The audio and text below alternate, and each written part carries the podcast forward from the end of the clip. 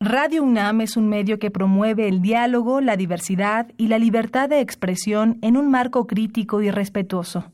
Los comentarios expresados a lo largo de su programación reflejan la opinión de quien los emite, mas no de la radiodifusora.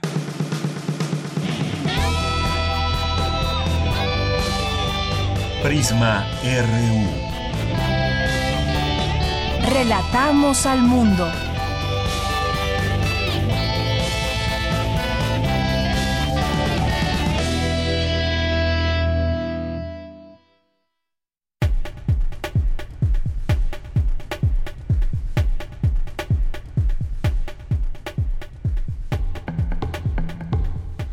Muy buenas tardes, gracias por estar con nosotros aquí en Prisma RU, es la una de la tarde con cuatro minutos y me da muchísimo gusto que nos acompañen, que inicien con nosotros esta semana de información tenemos muchas cosas que informarle y muchas cosas que sucedieron el fin de semana. Y bueno, pues no sé si tengamos por ahí la canción en un momento. Queremos entrar, queríamos entrar con una canción de José José. ¿Por qué no? ¿Por qué no? Yo no sé a ustedes cuál es la canción que más les guste pero hay muchas y pues hay muchas que se han estado escuchando, que son sus grandes éxitos, aunque tuvo demasiados éxitos. A ver esta cuál es, adivinen cuál es.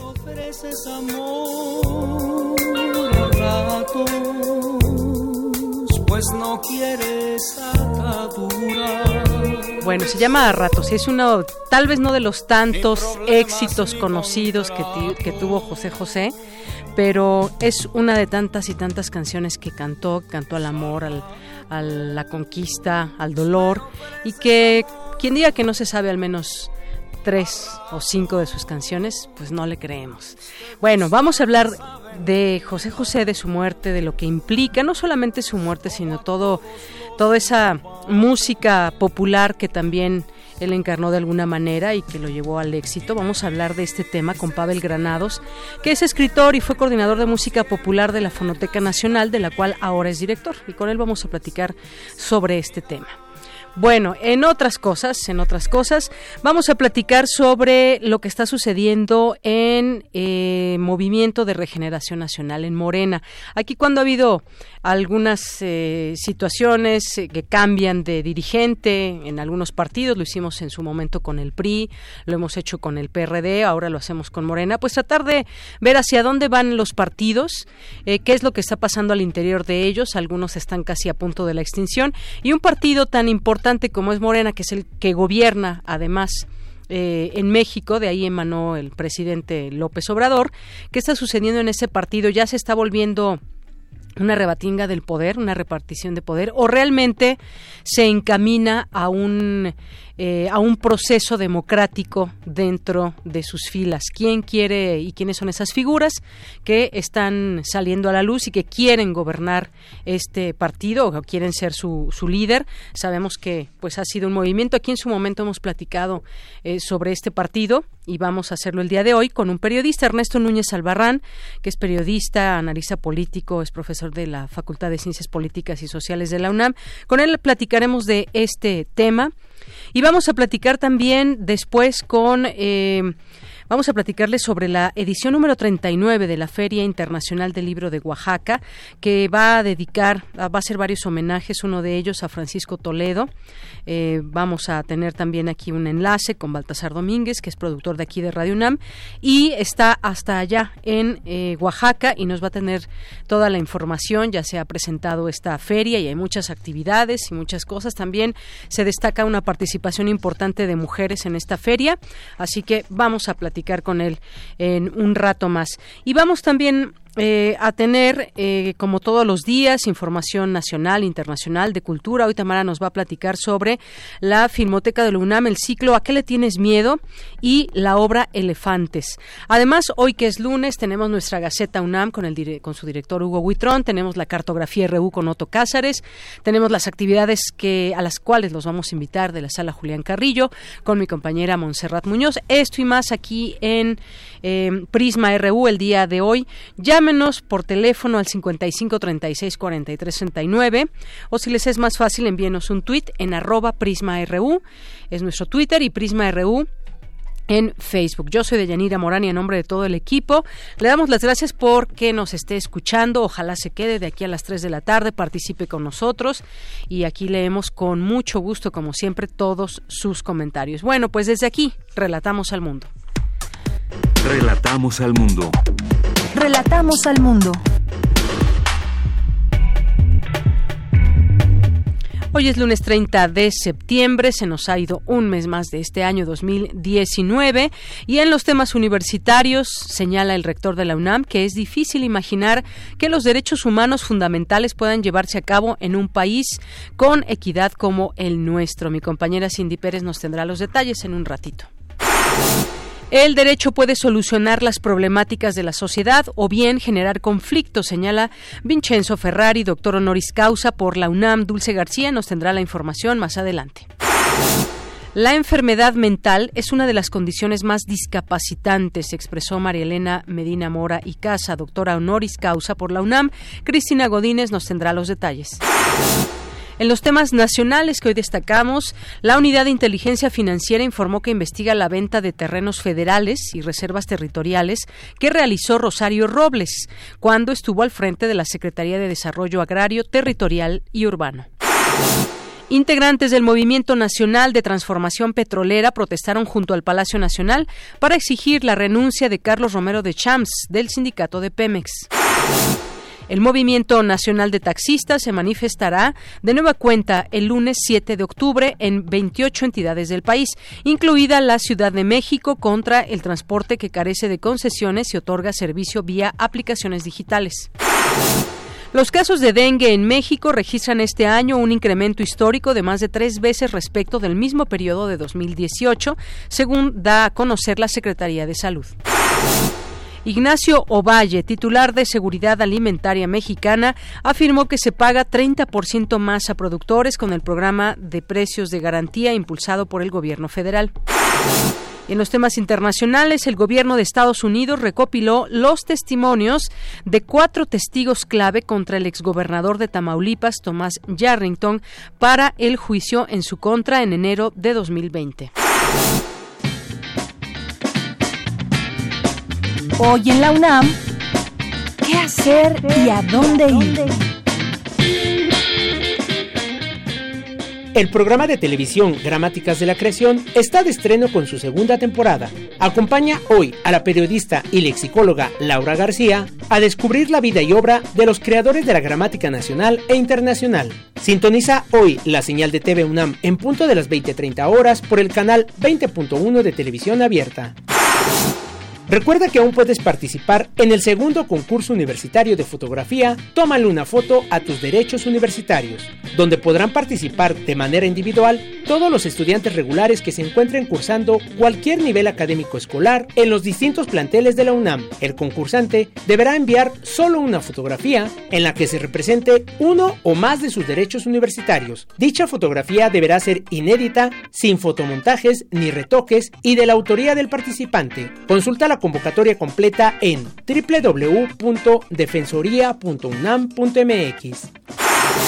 La Sala Julián Carrillo de Radio UNAM te invita a la función de la obra Papalops Mambo, bajo la dirección de Mario Ficacci, que aborda la historia de tres homosexuales y cómo enfrentaron su preferencia sexual en el seno familiar. Tolerancia, rechazo, indiferencia son algunas de las reacciones. Disfruta de esta puesta en escena y asista a la función hoy en punto de las 20 horas en nuestras instalaciones Adolfo Prieto 133, Colonia del Valle. La entrada es libre y el cupo limitado.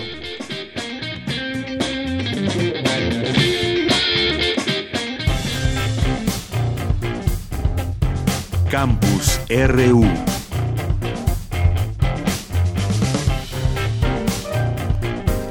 Bien, pues entramos a nuestro campus universitario. Es la una de la tarde con 12 minutos y pues vamos a presentarles en un momento a mi compañera Cristina Godínez. La enfermedad mental es una de las condiciones más discapacitantes, así lo expresó María Elena Medina Mora y Casa, que es doctora honoris causa por la UNAM hace unos días, como ustedes saben, además de que se transmitió un programa especial a través de esta frecuencia para conocer a todos los galardonados. Fueron 10 a quienes se nombró honoris causa en una ceremonia que presidió el, rector Enrique Graue y bueno, pues eh, estamos eh, teniendo la oportunidad de conocer más acerca de ellos, acerca de su expertise, acerca de lo que nos han dado a conocer, de sus investigaciones que han hecho a lo largo de su trayectoria. Así que vamos a escuchar esta información de mi compañera Cristina Godínez. De Prisma RU. Al impartir la conferencia magistral La crisis de la salud mental, el papel de la salud global, Medina Mora y Casa dijo que aproximadamente la tercera parte de la población mundial presenta algún trastorno mental en un momento de su vida principalmente ansiedad y depresión, y sus costos directos e indirectos representan hasta 4% del Producto Interno Bruto en países miembros de la Organización para la Cooperación y el Desarrollo Económicos. La investigadora expuso que estos trastornos también significan el 16% de todos los días perdidos por problemas de salud y el 34% de la discapacidad. La enfermedad mental es una de las condiciones más discapacitantes que hay de todas las condiciones y porque una persona vive muchos años con la discapacidad, sobre todo si no tiene acceso a tratamiento, como es el caso, y no se muere de la enfermedad, sino con la enfermedad, porque son condiciones crónicas la mayor parte de las veces. El 34% de toda la discapacidad se debe a la enfermedad mental. ¿Por qué este modelo no funciona? Y no funciona porque nuestro sistema de salud sigue pensando en enfermedades infecciosas, no en enfermedades crónicas, por, por, los daños que se hicieron al organismo, pero poco se atiende el origen o la salud mental de la persona. En la Facultad de Psicología, la doctora María Elena Medina Mora resaltó la necesidad de que la salud mental sea una prioridad, pues hasta hace poco se daba mayor preeminencia y presupuesto a padecimientos que generaban más muertes o fallecimientos más rápidos. Y es que en el país el presupuesto para atender la salud mental es del 2% de los recursos totales para el sector salud. La también investigadora del Centro de Investigación en Salud Global indicó que nuestro sistema de salud sigue pensando en enfermedades infecciosas, no en las crónicas, en donde las personas que llegan al hospital en una crisis por un intento de suicidio la atienden por los daños a su organismo, pero poco se hace por su salud mental. Por último, Medina Mora resaltó que otra tarea es trabajar por el respeto a los derechos humanos de estos pacientes y que se mantengan dentro de sus comunidades, pues muchos son abandonados en hospitales psiquiátricos. Deyanira, este es mi reporte. Buenas tardes. Gracias, Cristina. Muy buenas tardes. Vamos ahora con mi compañera Cindy Pérez Ramírez. Señala el rector Enrique Graue que es difícil imaginar que los derechos humanos fundamentales puedan llevarse a cabo en un país con equidad como el nuestro. Cuéntanos, eh, en un país con inequidad como el nuestro. Cuéntanos, Cindy. Muy buenas tardes. Deyanira, buenas tardes. Es un gusto saludarte a ti y a todas las personas que están escuchando este lunes Prisma RU. En el marco del foro de análisis, una aproximación a los derechos económicos realizado en el Instituto de Investigaciones Jurídicas de la UNAM, el doctor Enrique Graue, rector de esta casa de estudios, dijo que mientras el mundo y México vivan con una inequidad económica, los derechos humanos siempre serán un pendiente que tendremos inevitablemente que estar defendiendo. Vamos a escucharlo en donde tenemos más de 800 millones de personas que ganan menos de 2 dólares al día. Una región Latinoamérica con casi 180 millones de hombres y mujeres en pobreza. Un país como el nuestro, en donde tenemos 50 millones de pobres prácticamente 10 de ellos en extrema pobreza. Muy difícil que se pueda aspirar al fiel cumplimiento de los derechos humanos, tanto los fundamentales como los sociales, mientras existe este tamaño de inequidad. Aquellos fundamentos para que pueda entenderse el derecho al desarrollo económico, a vivir sin carencias económicas, sea un derecho humano adicional. Por su parte, el presidente de la Comisión Nacional de los Derechos Humanos, Luis Raúl González Pérez, señaló que los derechos están ligados al ejercicio presupuestal gubernamental y que deben ser el eje principal. Aquí sus palabras. A partir de esto, observamos que ninguna reducción o ajuste al presupuesto puede estar por encima de la protección de los derechos humanos o comprometer la dignidad humana. Si todos los derechos cuentan con la necesidad de ciertas erogaciones para su pleno goce y ejercicio, ¿serían todos derechos económicos? ¿O acaso los derechos económicos han sido entrelazados con los derechos sociales únicamente? De no ser así, ¿cuál es el catálogo de derechos que abarcan los derechos económicos? ¿Qué papel tiene el Estado y sus instituciones en el pleno goce y ejercicio de estos derechos? Desde la dimensión jurídica se ubica al siglo XXI como el momento en el que la discusión de los derechos económicos entendidos como derechos humanos encaminados a la consecución de una vida digna debe continuar hacia una etapa de socialización del conocimiento que permita a las personas su apropiación, empoderamiento y participación activa en su defensa institucional. Deyanira, los derechos sociales aseguran a toda persona condiciones de satisfacción de sus necesidades básicas que le permitan a la vez ejercer libertades.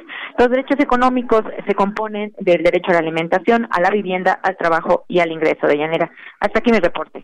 Gracias, Cindy. Muy buenas tardes. Muy buenas tardes. Gracias por esta información. Sin duda, siempre hacer una reflexión en torno a los derechos que eh, le asisten al ser humano, derechos humanos, derechos económicos. Siempre es importante seguirlos discutiendo. Sin ellos, pues es difícil el progreso de una nación. Vamos ahora con mi compañera Dulce García en la Facultad de Ciencias Políticas y Sociales, Vicenzo Ferrari, doctor honoris causa de la UNAM, impartió una conferencia magistral. También otro de los que recientemente fue hace unos días investido con este grado de doctor honoris causa. Y mi compañera Dulce García estuvo ahí, nos tiene la información. ¿Qué tal, Dulce? Buenas tardes. Así es, Deyanira, muy buenas tardes a ti al auditorio de Prisma RU. La sociedad no es un organismo que se autoproduce, sino un conjunto de relaciones que los seres humanos crean a través de sus actividades. Por ello, las personas suelen usar el derecho para alcanzar sus distintos objetivos en el mundo complejo. Así lo señaló Vicente Ferrari, doctor honoris causa por la UNAM, al impartir la conferencia Algunas funciones del derecho y su problemático cumplimiento en el mundo actual. Esto en la Facultad de Ciencias Políticas y Sociales de la UNAM. Vamos a escuchar. Entendiendo el derecho como una institución social creada y recreada por los seres humanos y más en detalles como medio, suelo decir en estos días más una modalidad de acción social, e identificar aquellas funciones generales que en cualquier sistema social se suele reconocer como propias del derecho, retomando críticamente ejemplos a partir de una literatura muy citada, como, como por ejemplo el caso de Carl Llewellyn, el gran jurista americano que con Hebel produjo un famoso ensayo sobre el sistema jurídico de los, eh, de los indios norteamericanos. Restringir el campo a tres tareas que en cualquier sistema social cumple el derecho, es decir, la orientación de la acción, el tratamiento de los conflictos, y la legitimación del poder. Y bueno, Deyanira, como bien lo comentabas hace un momento, el doctor Vicenzo Ferrari fue eh, condecorado con el doctorado honoris causa por nuestra Casa de Estudios hace unos días. Hay que decir a propósito de esto que el doctor Vicenzo Ferrari cuenta con más de 200 trabajos académicos, teóricos y empíricos. Sus obras han sido traducidas al inglés, alemán, francés, griego y español. Ha sido además profesor invitado en distintas universidades como la de Pekín, Stanford, Sao Paulo, París, Atenas y desde luego nuestra casa de estudios. Esta experiencia de Yanira atrajo la, la asistencia de un amplio número de jóvenes a la conferencia que impartió hace unos momentos el doctor y en la cual habló además del carácter ambiguo del derecho sociológicamente. Vamos a escucharlo nuevamente y conllevan modelos de conducta y de las correspondientes organizaciones, legislación, administración, jurisdicción, etcétera, puede tanto orientar como desorientar las conductas y las expectativas, como recordamos, puede tanto solucionar como fomentar conflictos sociales y en su capacidad de legitimar y deslegitimar la acción social y el poder opera a lo largo de una escala desde la realidad hasta la pura apariencia, a menudo engañadora. Entendiendo. Sí, Dulce. Bueno, Deyanira, este es el reporte. Muy bien. Dulce, muchas gracias. Gracias a ti, buenas tardes. Muy buenas tardes. Bueno, ahí las palabras y parte de esta eh, conferencia magistral que dictó ahí en Ciencias Políticas Vicenzo Ferrari. Continuamos. Porque tu opinión es importante, síguenos en nuestras redes sociales, en Facebook como Prisma RU y en Twitter como arroba PrismaRU. Queremos escuchar tu voz. Nuestro teléfono en cabina es 55 36 43 39. Bien, continuamos, una de la tarde con 23 minutos y nos vamos a enlazar hasta Oaxaca porque se presentó ya eh, esta, lo que va a ser la próxima Feria Internacional del Libro de este estado, hermoso estado, la edición número 39 y ella se encuentra nuestro compañero Baltasar Domínguez, que es productor de esta emisora de Radio UNAM, además siempre ha estado muy ligado siempre a los libros, a las ferias del libro y te saludo con mucho gusto desde aquí, desde Radio UNAM, Baltasar, muy buenas tardes. Buenas tardes, Deyanira, así es, amigas, amigos, gracias, buenas tardes. Para comentarles rápidamente que esta mañana se anunció la edición número 39 de la Feria Internacional del Libro Oaxaca, o FILO 2019, como se le conoce, a desarrollarse del 19 al 27 de octubre de este año. Y lo más importante es que esta feria estará dedicada a las mujeres y a las lenguas originarias. Déjenme explicarles, primero decir que es una feria entrañable porque es de estas ferias integradas a la ciudad, no podemos este, dejar afuera a la ciudad. Eh, Baltasar, ¿me escuchas bien? Eh, te escuchamos un poquito mal, vamos a tratar de, de, entablar de nuevo la comunicación contigo porque se está escuchando un poquito mal el audio. Y bueno, sabemos que te encuentras allá en Oaxaca. Y decíamos hace, hace un momento, hace unas, un par de horas que hablábamos que qué tal estaba la recepción. Y la verdad es que no tuvimos ningún problema, pero ahora al aire se escucha un poquito mal la recepción, así que vamos a a tratar de ver si, si ya se puede escuchar mejor. ¿Qué tal, Baltasar? A ver, ojalá que te escuchemos bien. Espero que sí, Deyanira, pues les comentaba, pues agradecerles, eh, saludarlos, amigas, amigos, buenas tardes y para comentarles, como les decía hace rato, que esta mañana en efecto se anunció la edición de Serie Internacional del Libro de Oaxaca, FILO 2019 como se conoce, a desarrollarse del 19 al 27 de octubre de este año. Y lo más importante es que esta feria estará dedicada a las mujeres y a las lenguas originarias. Y, y lo que les quería explicar es que bueno, es una feria entrañable porque es de las ferias que están integradas a la ciudad, en este caso a Oaxaca, aunque desde el año pasado se realiza en el Centro Cultural y de Convenciones de Oaxaca. Otro punto que quiero destacar es que está eh, dedicada a Francisco Toledo, para, haber un homenaje a la obra y vida del pintor, quien muriera el pasado 5 de septiembre. Y con este lema que aquí acuñaron todos, extrañamos a Toledo, se impulsará una campaña para abastecer de manera sistemática, es importante, las bibliotecas que maestro animó en los últimos años, además de, por supuesto, una instalación de su obra en el marco de, de la feria, en el marco de este evento. También quisiera comentarles que el pasado 25 de septiembre aquí en Oaxaca hubo una reforma, una reforma al Código Penal de Oaxaca que despenaliza la interrupción del embarazo. Entonces, en ese contexto, y esta feria está dedicada a las mujeres, como ya les dije en un principio, ¿cómo, ¿cómo es ese asunto de que las mujeres van eh, homenajeadas? Pues bueno, hay un comité integrado por seis escritoras y creadoras que elaboraron un programa con al menos 65% de presencia femenina, ¿no? O sea, realmente es algo significativo, importante y que llama la atención. Otra, otro punto es que eh, este... Baltasar, voy a hacer un resumen de eso que nos estás platicando y vamos a tratar de retomar la comunicación nuevamente porque al principio te estábamos escuchando bien, pero se ha ido poco a poco deteriorando la, eh, la comunicación. Bueno, nos decía, nos decía nuestro compañero Baltasar Domínguez que este año esta edición va a ser dedicada a las mujeres, a las lenguas originarias y se van a hacer varios homenajes. Bueno, nos ponía en contexto esto de las mujeres por la recién aprobación de la despenalización del aborto. Esto tiene importancia como tal en su momento, como debate, como discusión allá en el Congreso de Oaxaca y fuera del Congreso, por supuesto, también. Así que seguramente va a ser un tema que, del cual se va a hablar en, en la feria. Y también eh, nos decía un homenaje a Francisco Toledo, también este artista plástico eh, oaxaqueño, autodidacta, quien pues también hizo una labor muy amplia y muy destacada como un activista de izquierda, un luchador social, ambientalista y además eh, pues fue promotor y difusor cultural en muchos momentos durante, su trayectoria.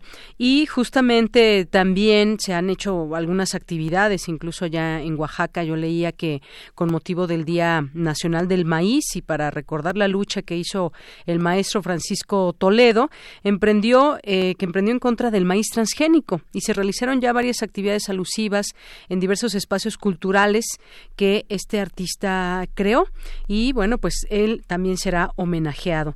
Y bueno, pues vamos a tratar de retomar esta comunicación con Baltasar para que nos platique más acerca de esta feria y todas las actividades que hay en torno a ella, que son muchas, pero poniendo justamente los temas que van a estar muy presentes en esta Feria Internacional del Libro de Oaxaca, la Filo, así conocida, nos decía, y que estará por comenzar en próximos días, así que todavía hay tiempo de planearlo y pues irnos hasta allá y disfrutar de, de las letras, disfrutar de todo este programa literario que propone eh, un comité femenino integrado por seis escritoras y artistas, que ya nos comentaba un poco de ello hace un momento eh, Baltasar, y que además, bueno, pues esta feria siempre ofrece, o las ferias del libro ofrecen un panorama muy amplio de autores contemporáneos, emergentes también. Nos decías, Baltasar.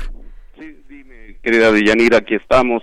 Sí, pues disculpen por la transmisión, digo, algún problema de, de estos teléfonos, pero bueno, les comentaba hace poco, te decía el 25 de septiembre, hubo la reforma al Código Penal de Oaxaca que despenaliza la interrupción del embarazo, que es un evento sin duda muy importante para esta ciudad y para el país en general. Entonces, en este contexto, que esta feria está dedicada a las mujeres, y te decía que un comité, se formó un comité integrado por seis escritoras y creadoras para elaborar este programa con al menos 65 de presencia femenina en este evento, que eso lo hace pues único también, ¿no? Y luego les comentaba que este 2019 pues es el año internacional de las lenguas indígenas, así se llamó este año por la UNESCO. Entonces esta feria dedica también eh, esta feria a las lenguas originarias, a las 68 lenguas de las 11 familias eh, lingüísticas con 364 variantes que se hablan en nuestro país. ¿Cómo? Pues va a haber un pabellón con todo lo que se pueden imaginar para este caso. Audio, poesía, literatura, exposiciones, información, básicamente, ¿no? Eso sería el homenaje a las lenguas indígenas. Y también eh, comentar por último, pero no menos importante, como se dice de Yanira, que estará también el escritor inglés de origen indio, Salman Rushdie como uno de los invitados especiales y como uno de los que animarán esta feria sin duda y le dan mayor realce de Yanira. Esta es la información. Pues bueno, muchas muchas cosas que nos has platicado en este poco tiempo y además sumado a todas las actividades que hay, ¿no? En torno a las eh, ferias, en este caso la Feria Internacional del Libro de Oaxaca.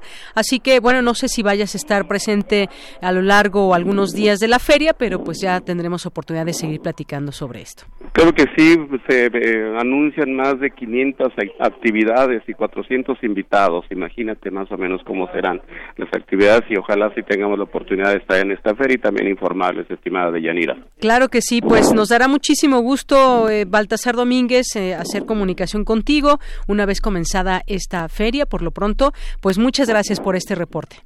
Hasta luego, buenas tardes.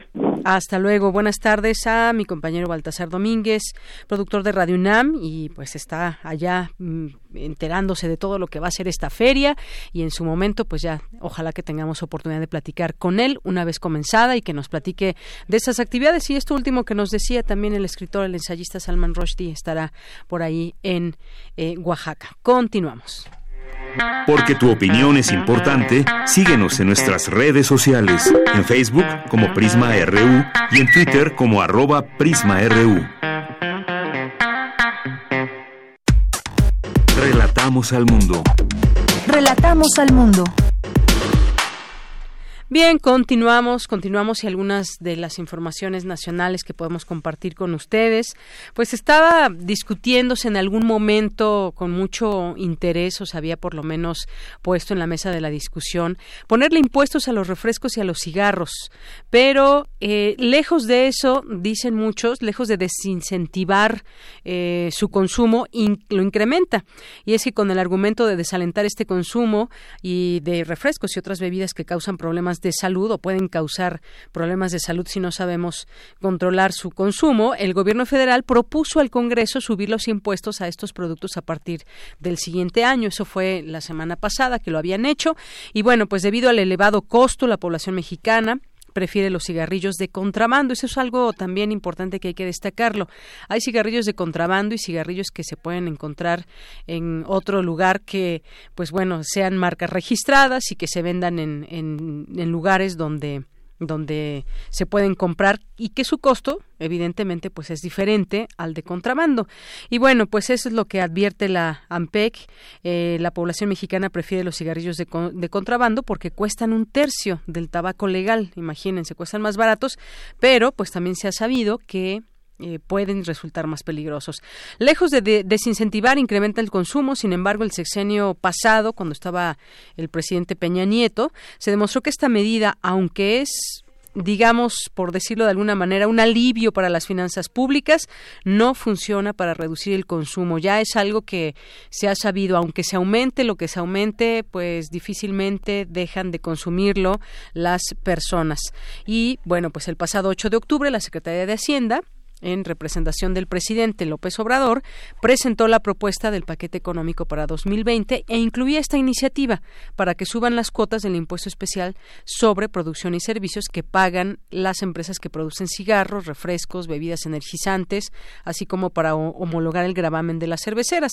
Y bueno, pues el caso es que puede ser eh, algo bueno para los recursos de las arcas públicas, pero no se ayuda con el tema de la salud. Aunque aumente el tabaco, aunque se aumenten los impuestos, se seguirá consumiendo esto y los refrescos. Relatamos al mundo. Relatamos al mundo. Una de la tarde con 34 minutos. Les decía al iniciar el noticiario que con un patrón irregular, acusaciones, divisiones, Morena se alista para renovar su dirigencia hoy al frente de, al frente de Jacob Polewski. Hay algunos candidatos que ya o algunas personas que ya alzaron la mano, algunos que tienen la intención de ser los dirigentes de este movimiento, de este partido. Hablemos de ello. ¿Qué está sucediendo en Morena? Ernesto Núñez Albarrán es periodista, es analista político, es colaborador de pie de página de Aristegui Online y lo tenemos hoy para platicarnos al análisis de este tema. ¿Cómo estás, Ernesto? Buenas tardes. ¿Qué tal? Buenas tardes, Deyanira. Muy bien, muchas gracias. Buenas tardes. Buenas tardes, pues un gusto saludarte, eh, saludarte y aún no se define la elección de la nueva dirigencia. ¿Cómo va a definirse, cómo va a definirse esta elección? Si será mediante una encuesta, como propuso el presidente López Obrador, o cómo cómo será la mejor manera para que este partido salga airoso si es que puede salir ahí. Pues mira, al, final es una decisión eh, soberana, ¿no? De este partido, de los militantes y dirigentes de este partido. Parece ser que se están decantando entre dos opciones, que es la democracia directa o la democracia indirecta, ¿no? Esta parte de la encuesta, pues bueno, puede ser una cuestión que tenga una muy amplia participación de todos aquellos que son militantes o o simpatizantes de Morena o gente que quiera opinar sobre Morena. Y luego está la parte que es un método más de elección de consejeros para que estos consejeros se reúnan en una asamblea nacional o en un evento nacional donde elijan a los nuevos dirigentes. En todo caso, lo que estamos eh, presenciando, y quizá esa es la parte más importante, es la pues una cosa que, que, que Morena había eh, aplazado que es la institucionalización de este movimiento en un partido político, ya con reglas formales, ya con órganos formales, y es quizá la parte más interesante porque recordemos que Morena es un partido sui generis, es un movimiento que crea Andrés Manuel López Obrador siendo candidato, lo crea de hecho incluso antes de la elección de 2012 como un movimiento paralelo al PRD, Después de la elección de 2012 se da el rompimiento con los dirigentes formales del perredismo, el grupo de los chuchos, que se quedan con el PRD y básicamente con el nombre, el logotipo y el cascarón del PRD, porque López Obrador pues se lleva a una buena parte de la militancia, de los cuadros, de los cuadros más este, notables del PRD, prácticamente renuncia todo mundo, salvo esa fracción, esa corriente de los chuchos que es la que se quedó con el partido y que es la que actualmente tiene las siglas del PRD, pero el, Movimiento de Regeneración Nacional se formaliza como partido político hasta el año de 2014, siguiendo este procedimiento que se abre cada seis años para el registro de nuevos partidos.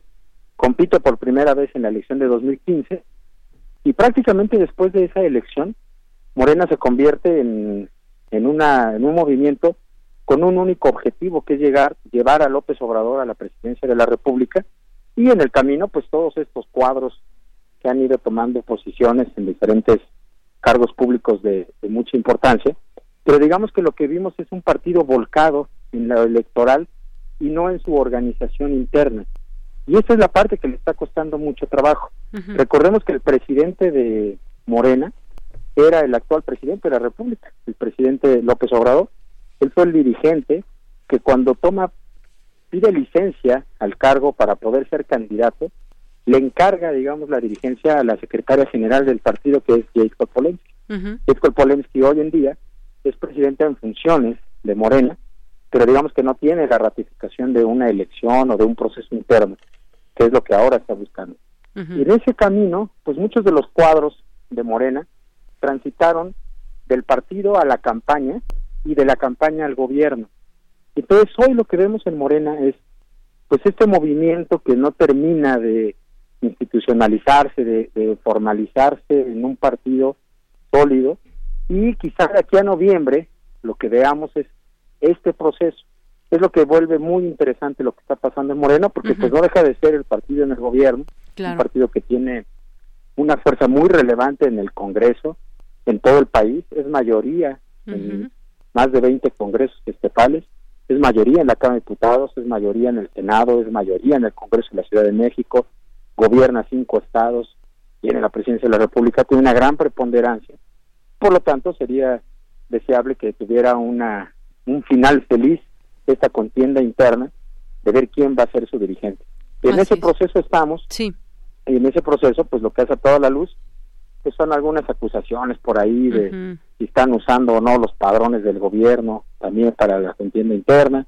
En fin, asuntos que ellos seguramente tendrán que resolver internamente. ¿no? Así es, como decías al principio, democracia directa o indirecta. Y es que justamente cuando hemos seguido también muy de cerca, cuando hay cambio en otros partidos de dirigencia, vimos hace unos meses lo del PRI y hemos visto cómo, cómo van de un, eh, de un momento a otro o de un año a otro pueden cambiar las cosas dentro de los partidos. En su momento yo me acuerdo cuando se hacían aquellas grandes reuniones, por ejemplo, en el PRI para elegir a su, a su nuevo dirigente y demás. Ahora, pues bueno, lejos quedamos de, de ello. Y ahora, como bien decías, y ponías en contexto y le dabas esos eh, adjetivos al, al, partido eh, Morena, donde es un partido pues nuevo, digamos, a comparación de los demás. Y aquí quizás lo que hay que centrarnos en analizar es que si van a, en esta definición de ruta para elegir a su nuevo eh, dirigente lo harán sin quebrantar la unidad del partido o no. Hemos visto algunos nombres, cada uno se identifica con distintas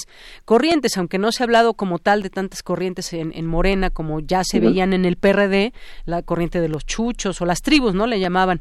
Ahora, pues en Morena, pues está, por ejemplo, Mario Delgado, con quien sé qué grupo se identifica, está Berta Luján, está, ¿qué otro está para que, que haya alzado la mano de Morena? Bueno, eh, el caso es que ¿cómo, cómo saldría eh, en unidad o no el partido? Esa es quizás la gran pregunta.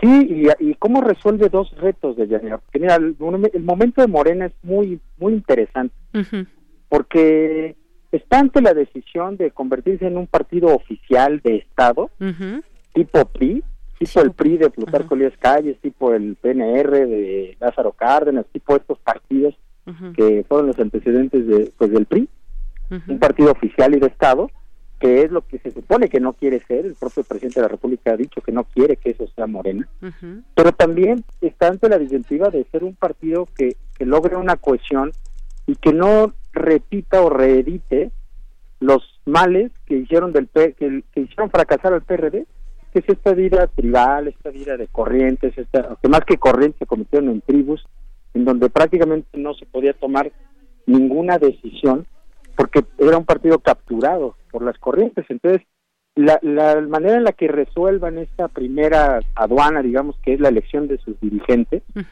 pues va a ser muy importante en la definición de ambas cosas. ¿Qué relación va a plantear Morena frente al presidente de la República, su gran líder, su creador, su, fundador? ¿Qué, ¿Qué, relación? Si es una relación en este modelo a la cerilla de sana distancia, si es una relación de partido del gobierno como tal, al más al estilo de lo que fue el PRI, ¿qué relación va a tener ahí? Y también cómo va a resolver su vida interna en esta tensión que existe entre diferentes liderazgos y diferentes grupos para no caer en ese error histórico en el que cayó el PRD de corrientes y de tribus, que fue precisamente de lo que huyó López Obrador cuando decide separarse del PRD.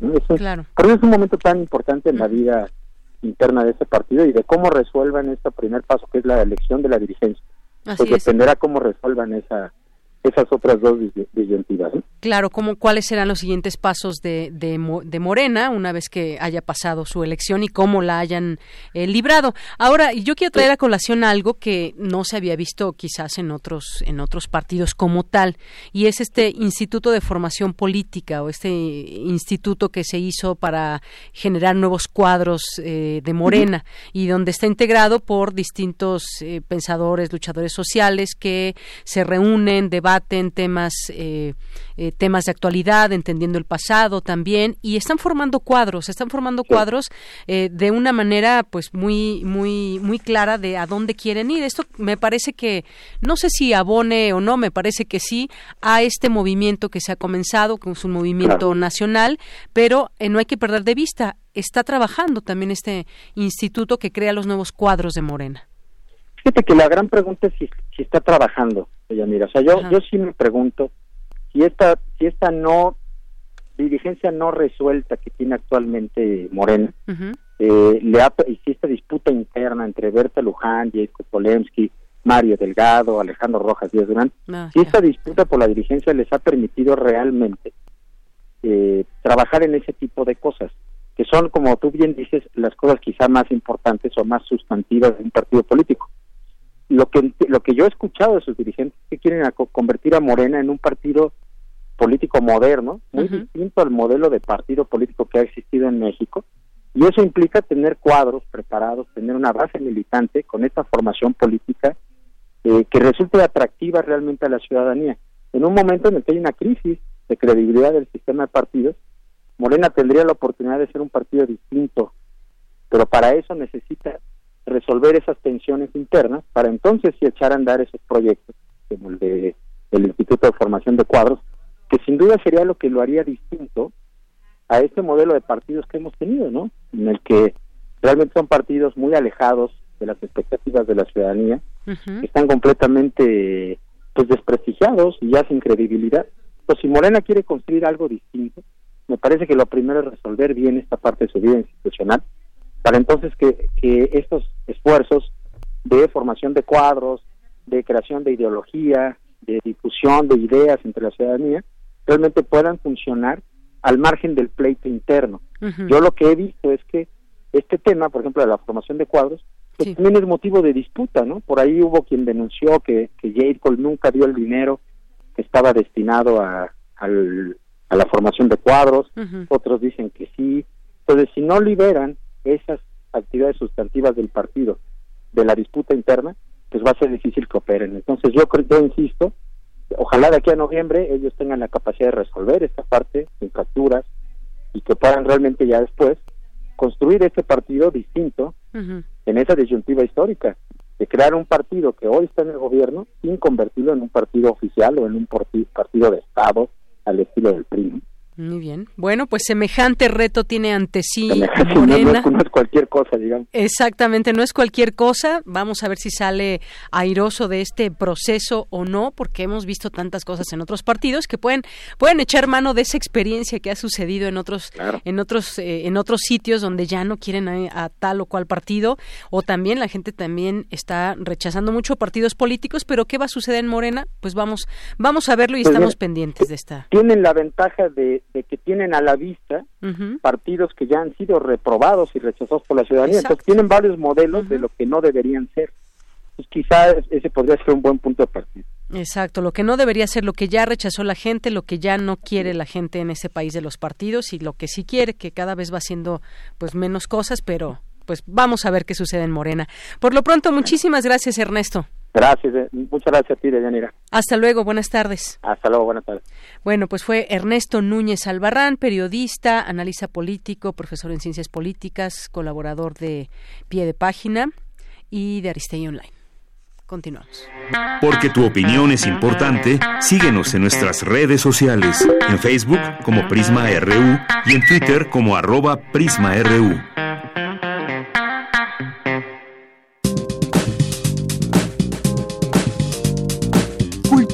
RU.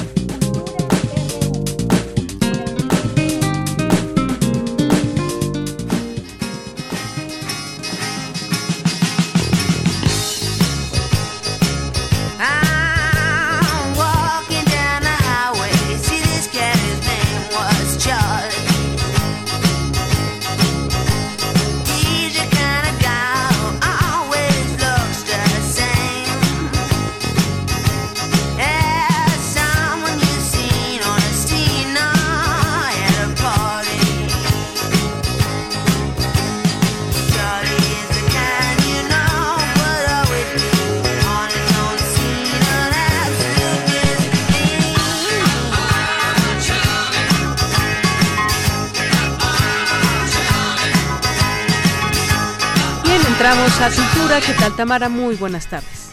Deyanira, muy buenas tardes, es un gusto saludarlos en este lunes 30 de septiembre. Bienvenidos a esta sección. Escuchamos Charlie a cargo de Mark Bolan, músico y cantante británico, fundador de la banda T-Rex y una de las figuras más populares del glam rock en la década de los 70.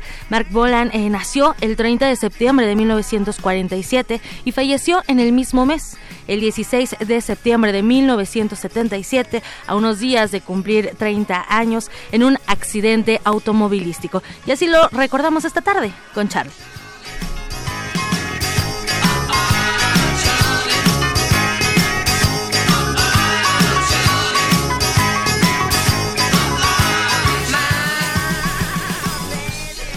Y bueno, terminamos este mes. Cuéntenos, por favor, cómo piensan iniciar octubre, qué planes tienen. Recuerden que nos pueden encontrar en redes sociales como arroba prisma.ru y también nos encuentran en el 55 36 43 39.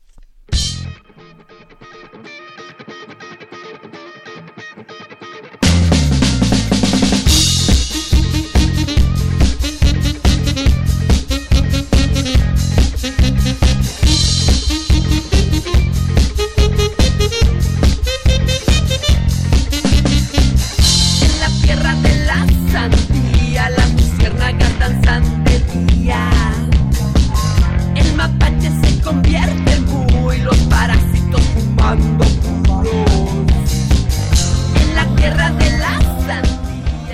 En la tierra de las sandías, ya les adelantábamos que este fin de semana las islas de Ciudad Universitaria vibrarían con diferentes ritmos en el tercer festival de música contra el olvido. Al ritmo de, de rock, funk, punk y beats electrónicos, cientos de jóvenes disfrutaron de la tercera edición de este festival que se llevó a cabo este sábado en las islas para recordar los trágicos sucesos del 2 de octubre de 1968 y también para conmemorar el Día Internacional de la Música que se celebra el 1 de octubre, de acuerdo con la UNESCO. Los encargados de abrir el festival fueron los Trifuncars, una banda originaria de Puerto Morelos. Ellos llegaron con su original y también conceptual mezcla de funk, afrobeat, gypsy, balkan, reggae, reggae trip hop y también electro dance. ¿Qué tal esta música, esta movida? Como para iniciar el día, ¿no, Deyanira?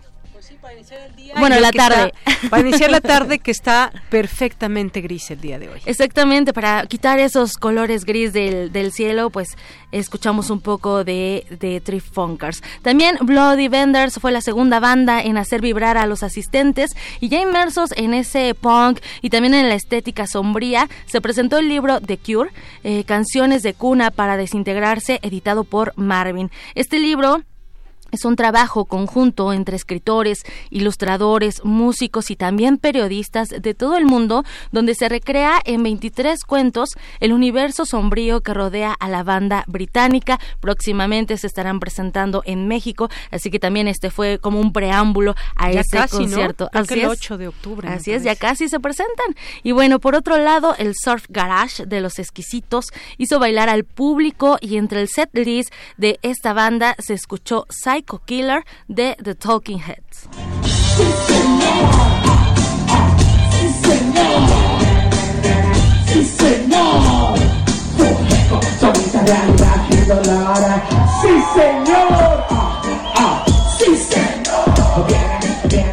Caía la noche en las islas de Ciudad Universitaria con su rima, su lírica y ritmo hip hop. Pato Machete hizo cantar a las personas con este clásico de la banda regia, Control Machete. Y bueno, quien también hizo eh, corear corear a la multitud fue el DJ, productor y compositor Kay de No Somos Machos, pues él hizo un homenaje al príncipe de la canción, José José, y muchos cantaron El Triste. Sri Lanka.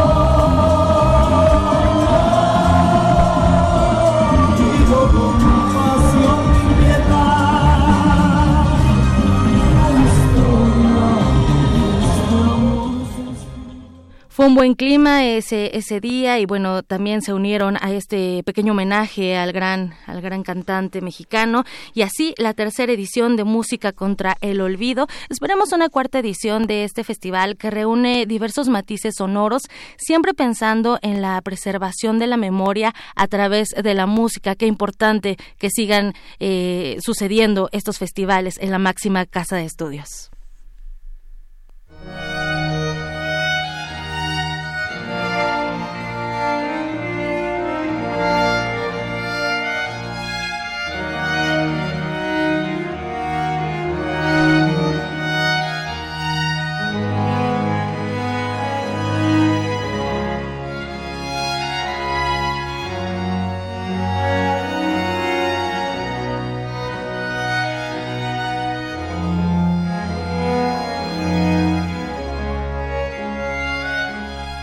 Y pasamos a otros temas. ¿Ustedes a quién, a quién o a qué le tienen miedo? Deyanira, ¿te han hecho esta pregunta? ¿A qué le temes? ¿A qué le tienes miedo? Pues sí, me la he hecho yo misma. ¿Qué le tengo miedo? Yo creo que de pronto a la capacidad que tenemos de no entendimiento entre las personas. Me da miedo una persona, por ejemplo, que mata a otro porque no piensa igual.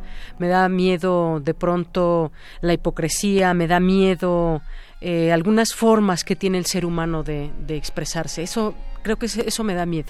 También miedo a la maldad, por ejemplo. Miedo a la maldad. Que era un poquito de esto que mencionabas, de lo que puede ser capaz una persona de hacer a otra persona o a otro ser vivo y, todos estos bajos instintos que de repente a un ser humano, a un animal. Así es. Sí, sí. Y bueno. Eso me da miedo híjole, es que hay muchos temas acerca, bueno, hay que le dar miedo a la oscuridad o el coco. O verse en el espejo de noche, por ejemplo. Exacto, con una vela. Eso suena muy tétrico. y bueno, les comento esto porque este mes la revista de la universidad abre espacio al miedo y en este contexto la Filmoteca de la UNAM presenta un ciclo cinematográfico dedicado a las distintas expresiones del miedo una reacción, eh, un mecanismo de respuesta ante el peligro o también lo desconocido, eso es el, miedo. ¿Quién no ha sentido miedo? Que nos, que nos comente a través de nuestro teléfono, las redes sociales. Mientras tanto, les cuento que ¿A qué le tienes miedo?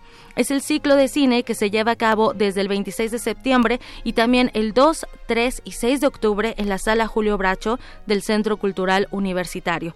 En este ciclo se exhiben filmes de distintos países, países como Japón, Canadá, México e Italia, y este ciclo pues aborda el miedo desde distintos ángulos. El cine de terror japonés, que es muy bueno, miedo a la enfermedad mental, a la paranoia, la violencia de género contra las mujeres, que yo creo que es un tema bastante importante y qué bueno que lo resalten en este ciclo de cine, y también el terror que ejerce el Estado, entre otros temas. ¿Qué tal con el terror del Estado? Exacto, la violencia el narcotráfico también, qué miedo, las personas que forman, de pronto que tienen, decíamos, esa capacidad de matar o, o capacidad de, de hacer cosas inimaginables para algunos, ¿no? O, también cómo juegas con la psique a través de bueno, las emociones, a través de infundir justo eh, el miedo, ¿no? Para que la gente entonces no salga, para que la gente eh, no responda también, por ejemplo, se me ocurre en, en, este tipo de aristas que nos muestra el ciclo.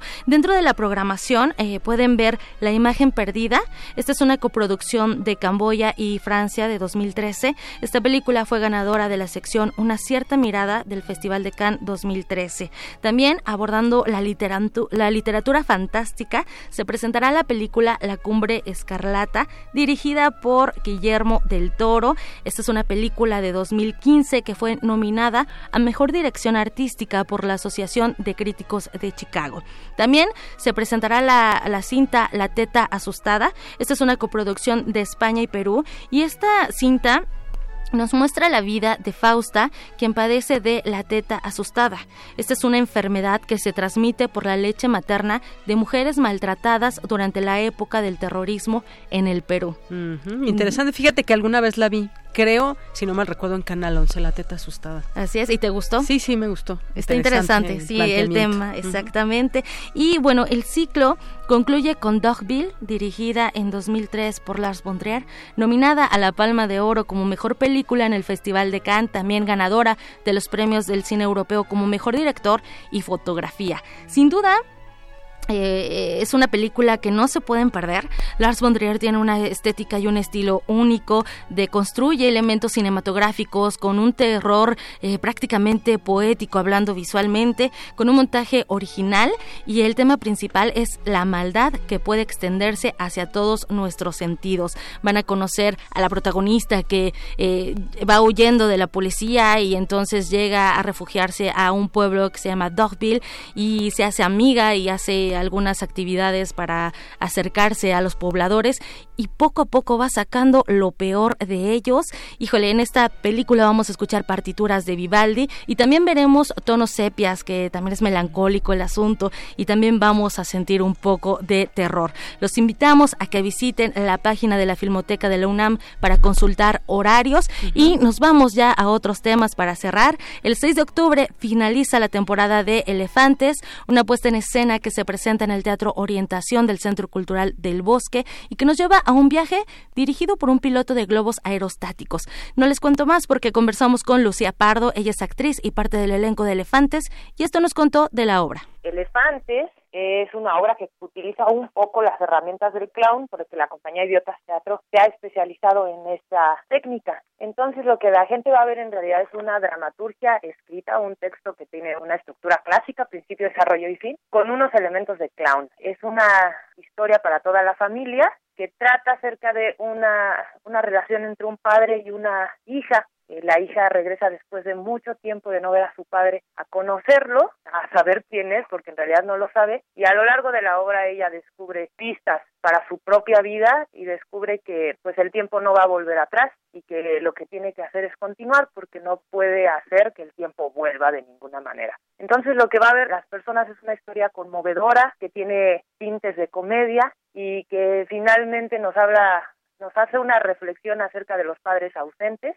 y es por eso que los directores Cristian David y Fernando Reyes se están aventurando a abrir este tema para los niños porque finalmente muchos de los niños en nuestro país y en, a lo largo de la historia son los que padecen el momento en el que el padre se ausenta o la madre, pero en este caso es un padre, entonces eso es más o menos lo que van a ver cuando se sienten en su butaca la ausencia como tema principal de esta obra Elefantes. A veces esa ausencia eh, tiene que ser laboral también, pero bueno, vayan a ver esta obra. Eh, pueden ir el sábado y el domingo a las 12.30 en el Teatro Orientación del Centro Cultural del Bosque, atrás de Auditorio Nacional. La entrada general tiene un costo de 80 pesos. les dejamos esta recomendación y por hoy me despido. Les deseo que tengan una excelente tarde. Gracias, gracias Tamara y quedan esta invitación. Vamos a hacer un corte, regresamos a la segunda hora de Prisma RU.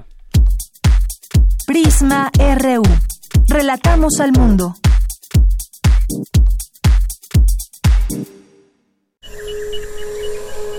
Dentro de nuestra habitación, la ciudad se disfraza de apatía, pero las apariencias engañan. Cada sonido nos grita una historia urbana. Nuestra radio es el río que las comunica. Aguas Negras. Una serie de ficciones sonadoras.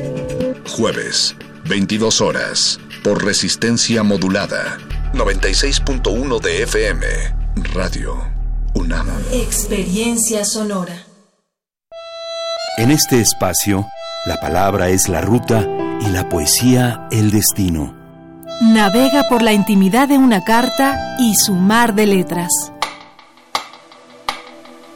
Solo necesitas un papel, porque aquí se vale escribir, imaginar y crear al compás de la letra. Al compás de la letra. Acompaña a la poeta María Ángeles Comezaña en esta aventura literaria. Todos los jueves a las 18 horas por el 96.1 de FM. Radio UNAM. Experiencia sonora. Mi INE está hecha de confianza. Como organismo autónomo, el INE protege mis datos personales. Mi INE está hecha de participación. Con ella elijo a quien va a gobernar. Mi INE está hecha de mis sueños, mis logros, mi historia. Mi INE es lo que soy. Yo me identifico con la democracia. Para participar, checa la vigencia de tu INE y manténla actualizada. Infórmate en INE.mx. Contamos todas, contamos todos. INE. No esperes a que llegue la tormenta. Prepárate. Si hay alerta de ciclón tropical, toma tus precauciones. Desconecta todos los aparatos eléctricos y el interruptor de energía. Si tu vivienda es frágil o el techo es de material endeble, identifica el refugio temporal más cercano a tu comunidad y trasládate allí. Sigue las recomendaciones de protección civil y mantente a salvo. Comisión Nacional del Agua. Gobierno de México. Compartiendo experiencias. El 20 de julio de 1969, después de un viaje de cuatro días, el Apolo 11 conseguía lo que hasta el momento era tan solo un sueño para la humanidad, llegar a la Luna. Para algunos fue un hito en la historia y para otros un enorme engaño orquestado por intereses políticos. Radio UNAM quiere escuchar tu opinión. Llama a nuestro buzón lunar al 55 23 32 81 y deja tu comentario. Si viste el alunizaje, ¿qué significó para ti? Si no lo viste, ¿crees que haya motivos para dudar de él? Queremos escuchar tu experiencia. Radio UNAM. Experiencia sonora. ¿Quiénes hacen la ciencia? ¿Cómo se suma la ciencia a las soluciones de los problemas iberoamericanos? Científicos, investigadores y académicos de Iberoamérica hablan de los avances en ciencia, tecnología e innovación que inciden en nuestra vida. La ciencia que somos. La ciencia que somos. Iberoamérica al aire. Viernes a las 10 y media de la mañana. 96.1 de FM. Retransmisión, domingos a las 9.30 de la mañana por el 860 de AM. Radio UNAM. Experiencia sonora. Relatamos al mundo. Relatamos al mundo. Mañana en la UNAM, ¿qué hacer y a dónde ir? La Facultad de Música de la UNAM y el Conservatorio Central de Música de China organizan el cuarto Festival de Música Ecos de la Ruta de la Seda. Este festival se llevará a cabo del primero al 6 de octubre en diversas sedes como la Facultad de Música y el Centro Cultural Universitario. Consulta la programación completa en www.fam.unam.mx. El Centro de Enseñanza para Extranjeros te invita a su ciclo de cine y seminario interdisciplinar Los Primeros Días, a 80 años del inicio de la Segunda Guerra Mundial, que se llevará a cabo a partir de hoy y hasta el próximo 3 de octubre, en punto de las 12.15 horas, en el Auditorio José Vasconcelos del Centro de Enseñanza para Extranjeros. Consulta la convocatoria completa en www.cepe.unam.mx. El Instituto de Investigaciones Sociales de la UNAM abre la convocatoria de su concurso de verano Las Ciencias Sociales en México, dirigido a estudiantes de posgrado de instituciones de educación superior nacionales, públicas y privadas. La fecha límite para la recepción de trabajos es el próximo 8 de noviembre. Consulta la convocatoria completa en el sitio del Instituto de Investigaciones Sociales en www.iis.unam.mx. Para Prisma RU, Daniel Olivares. Continuamos, ya estamos de regreso aquí en esta segunda hora de Prisma RU, son las 2 de la tarde con 7 minutos. Gracias por estar ahí con nosotros. Recuerda nuestro número en cabina 5536-4339, nuestras redes sociales dispuestas para ustedes, arroba Prisma RU en Twitter y Prisma RU en Facebook. Gracias ahí por su preferencia, por sus comentarios, por todo esto y, y más que siempre nos hacen compañía. Y bueno, pues saludos, saludos aquí a pie de página, muchos saludos a nuestros amigos de Filmoteca UNAM, que en un momento, no, en un momento más vamos a estar con los de la Fonoteca, no de la Filmoteca, pero les mandamos muchos saludos, por supuesto, también a nuestros amigos de la Filmoteca eh, UNAM. Mm, también le mandamos un saludo al Charco y Quetecuani, que dice que Morena ya se llenó también de corrientes, de corrientes ideológicas o corrientes que, o grupos corrientes que hay al interior de los partidos. Gracias. Magdalena González también por aquí está presente. Muchos saludos, Magdalena. Otto Cázares, que hoy nos va a platicar de Femio a José José, un intento por buscarlo. Es su cartografía de hoy, no se la pierdan. Ángel Nájera también Muchas gracias que están por ahí escuchándonos. A Carolina Román Hernández García, eh, también muchos saludos. Eh, Sale RGB nos hace una aclaración sobre una, una palabra que dijo una reportera. Gracias, Sal, por tu comentario. Carolina dice, atenta al comentario de Pavel Granados. Eh, sí, en un momento más estará con nosotros hablando de José José. Mandamos también muchos saludos a todas las personas que estén ahí pendientes con nosotros a través de esta red social. Muchos saludos a todos ustedes ustedes y vamos a continuar, vamos a continuar con la información de este día. Nos vamos ahora con mi compañera Cindy Pérez Ramírez. Destaca Julia Carabias la necesidad de trabajar en conjunto con las organizaciones de la sociedad civil y academia para la implementación de políticas ambientales. Un tema que, más allá de que se ha puesto, y no, no quisiéramos decir por moda, por supuesto que no, el medio ambiente no tiene que ver con ninguna moda, pero qué bueno que se habla ahora de este tema y que, aunque muchos lo desdeñen, siempre hay un trabajo continuo que se hace, que se debe hacer y que desde la UNAM justamente se hace mucho y también en conjunto con la sociedad civil. Adelante, Cindy. Deyanira, muy buenas tardes, es un gusto saludarte. Al dictar la conferencia Ciencia y Política sobre Biodiversidad desde la Facultad de Ciencias de la UNAM, la doctora honoris causa Julia Carabias señaló que los problemas ambientales deben atenderse desde varias ópticas. Puso el ejemplo del Objetivo de Desarrollo Sostenible número 2, el fin del hambre. Para enfrentarlo, dijo, es necesario abordarlo desde muchos lados, como el tecnológico con la producción de alimentos, pero también desde la salud. Pero también es un tema de salud pública, también es un tema de acceso, de este, distribución de carreteras, de comunicaciones, de educación, todo económico, todos los temas que atienden una situación como la eh, seguridad alimentaria tienen que verse de manera multidisciplinaria, con muchos enfoques, y eso obliga a una gestión transversal. Porque si ese tema se le coloca al asadero, ya sabemos que se pueden producir las toneladas que quieran en el norte de nuestro país, a costa del agua, y nadie las va a poder comer ni en la montaña de Guerrero ni en la selva de Cantoya. Entonces, es una visión que tiene que ser conjunta, pero no estamos organizando el gobierno así, por más que llevamos décadas insistiendo en ello. La bióloga e investigadora de la UNAM, designada con la medalla Belisario Domínguez, fue enfática al decir que no existe una estructura correcta en el actual gobierno y que está incumpliendo con un ambiente sano para la sociedad. El ataque que está viendo las organizaciones de la sociedad civil deja al gobierno sin pies, sin manos, sin ojos, sin aliados del que hacer sobre todo en sitios recónditos en donde no hay presencia del Estado. ¿Por qué pretender desconocer los logros que fueron producto de 80 años narrados? Muchos de ellos desde esta propia facultad. Yo me niego completamente a aceptar el calificativo de que la política ambiental ha sido producto del neoliberalismo y ha sido impuesta desde el extranjero. Yo reivindico la construcción colectiva nacional y comprometida de las políticas ambientales, que es un legado de nuestros grandes maestros y producto de la participación de miles de académicos, organizaciones sociales y los dueños de la tierra. Necesitamos un debate para la reflexión crítica en el que se imponga la tolerancia, el respeto, el reconocimiento al otro, sin dogmas, sin exclusiones. Deyanira, hasta aquí el reporte de esta conferencia Ciencia y Políticas sobre Biodiversidad. Muy buenas tardes.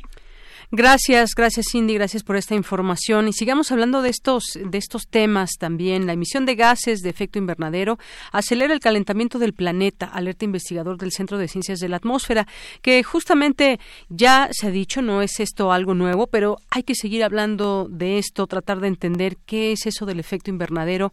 De momento podemos retenerlo, luego se nos olvida y luego no sabemos qué hacer para también tratar de remediar esta situación o sumarnos a hacer estas actividades y sumatorias que podemos hacer de acciones colectivas en torno a nuestro medio ambiente. Mi compañera Natalia Pascual nos presenta la siguiente información. Natalia. El cambio climático es una modificación del clima a lo largo del tiempo a escala regional y global. Estas modificaciones se ven reflejadas en la naturaleza. Actualmente, las actividades humanas generan esta transformación. El doctor en astrofísica por la Universidad de Colorado, con líneas de investigación en transferencia de radiación y cambio climático e investigador del Centro de Ciencias Atmosféricas del UNAM, nos habla sobre esta problemática. Lo que estamos nosotros sufriendo y a lo que nos referimos con calentamiento global o con el cambio climático, que es un resultado de este calentamiento global. Y este calentamiento global se está dando por la emisión de gases de efecto invernadero, no están siendo digeridas por el mismo sistema climático. Entonces está habiendo una acumulación constante de dióxido de carbono en la atmósfera, donde que haya un desequilibrio en los balances de energía en el planeta y entonces que nos calentemos. Los gases de efecto invernadero son producto de las distintas actividades humanas que provocan el deterioro de la capa de ozono y el cambio climático. Con el calentamiento se producen un montón de otras cosas, porque al aumentar la temperatura cambiamos, digamos, las condiciones termodinámicas de la atmósfera y de la Tierra, y entonces pues se van a producir otras cosas, como el hecho de que la atmósfera sea capaz de mantener más vapor de agua en su seno, es que el ciclo hidrológico cambie. Esta transformación del clima ocasiona que los casquetes polares se derritan, que el nivel del agua se eleve. Algunos ejemplos de las devastadoras consecuencias en el planeta por esta problemática ya se dejan ver. Las sequías que estamos experimentando, las inundaciones en España, las inundaciones en Estados Unidos, las inundaciones en Europa Central, los incendios forestales en el círculo polar ártico, todas estas cosas que no veíamos con frecuencia, esto está ocurriendo ahora. Pues nos lo explicamos porque la atmósfera con 1.1 grado más caliente es una atmósfera más energética, es una atmósfera que tiene más agua en forma de vapor. Se ha venido comprobando que llueve más en la Tierra en este momento, habiendo tendencias a la sequía, porque uno tiene que compatibilizar esta idea. ¿Cómo es posible que haya sequía si está lloviendo más? Bueno, pues lo que pasa es que llueve más en ciertos sitios y no en otros. El cambio climático se está produciendo tan deprisa que muchas especies de plantas y animales tienen problemas para adaptarse. Varias especies terrestres, marítimas y de agua dulce se han trasladado a otros hábitats. Algunas especies del planeta y animales estarán aún más expuestos al riesgo de extinción si las temperaturas medias globales siguen subiendo de manera descontrolada. Estamos en esta etapa a la que estamos hablando de la sexta extinción. Han ocurrido varias anteriores y se distinguen de la forma de reemplazo de especies y reemplazo de seres vivos porque ocurre de, de manera catastrófica. O sea, de repente esto desaparecen de la Tierra miles y quizás cientos de miles de especies y sobreviven unas cuantas pues a las condiciones que se den. Estas se han dado varias. La sexta a la que nos referimos es que es una en la que nosotros estamos contribuyendo. En el pasado podían ser cuestiones de carácter astronómico. Para 2030 se espera un descenso de 1.5 grados centígrados. Las emisiones mundiales de CO2 deben disminuir en un 45% entre 2010 y 2030 y alcanzar el cero alrededor del 2050. Nos damos cuenta que los compromisos de París no son suficientes para controlar la temperatura 2 grados, 1.5 o menos. Los países sometieron lo que buenamente quisieron o pudieron ofrecer y cuando suma esto que, que se ofrece, 2020, pues no alcanza. O sea, con esas reducciones de emisiones, lo que va a ocurrir es que todavía nos podemos calentar más de 3 grados para fin de siglo, con esto consecuencias pues muy, muy negativas. Esto es una invitación a acelerar el proceso de descarbonización de la economía y de la cultura y de la ciencia y de todo en el planeta. La Amazonia, que es una vasta región de la parte central y septentrional de América del Sur, que comprende la selva tropical de la cuenca del río Amazonas, muestra un aumento de incendios forestales del 83% entre enero y agosto comparado con el mismo periodo del año pasado, ocasionado por la acción humana. Para Prisma RU, Natalia Pascual. Porque tu opinión es importante, síguenos en nuestras redes sociales, en Facebook como Prisma RU y en Twitter como arroba PrismaRU.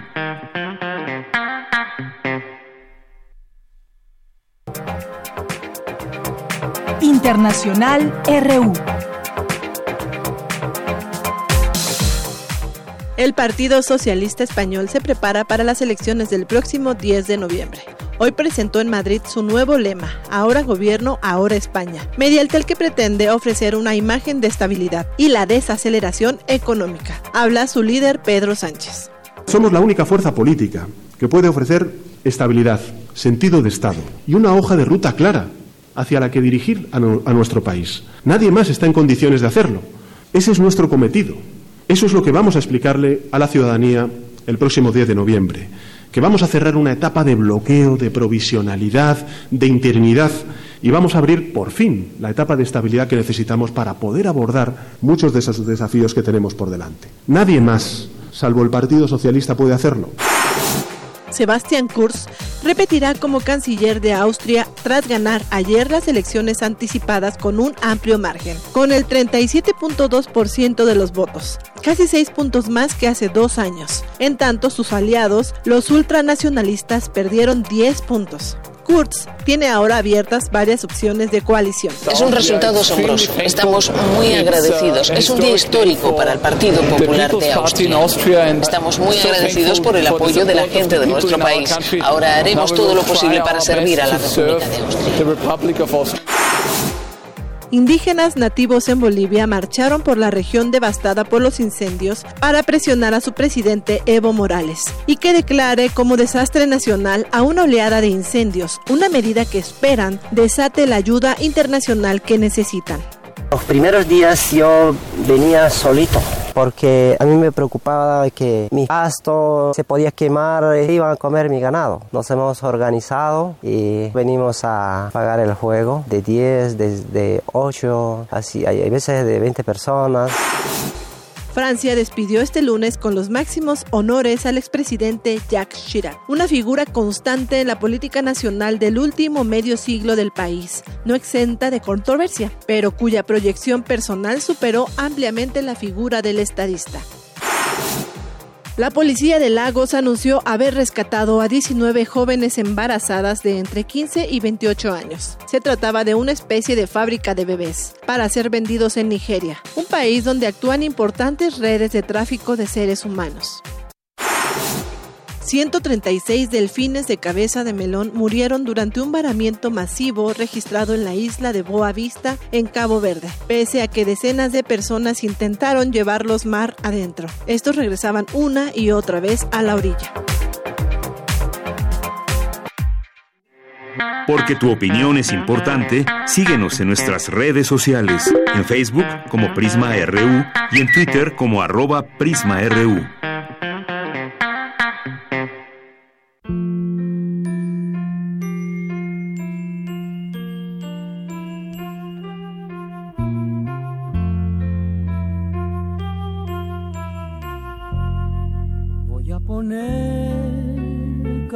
En ti para que no me engañes, para que no te vayas de mí en busca de otro amante.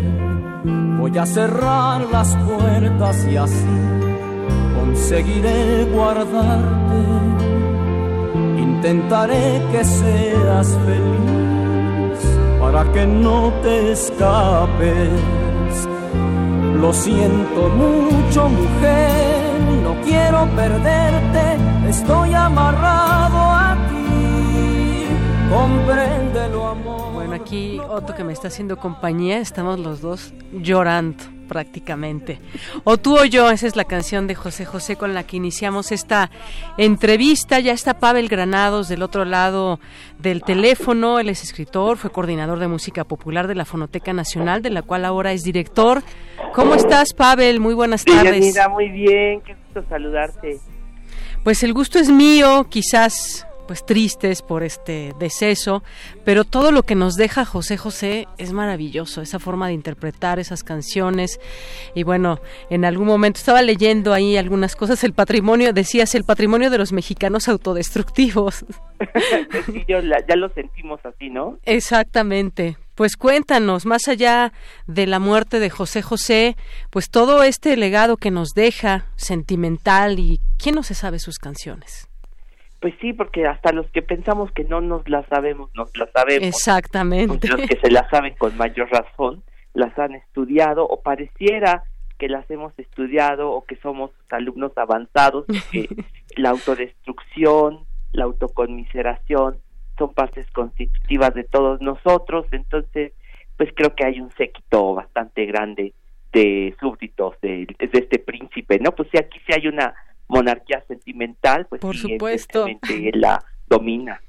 Claro, claro. ¿Cuántas eh, canciones, cuántos e-, éxitos a lo largo de todos estos años? Yo estaba haciendo una revisión ahí por, por década, por años. Bueno, es eh, demasiado el material que tenemos y para, para todo momento. Pues por lo menos 30 años de éxitos continuos, ¿no?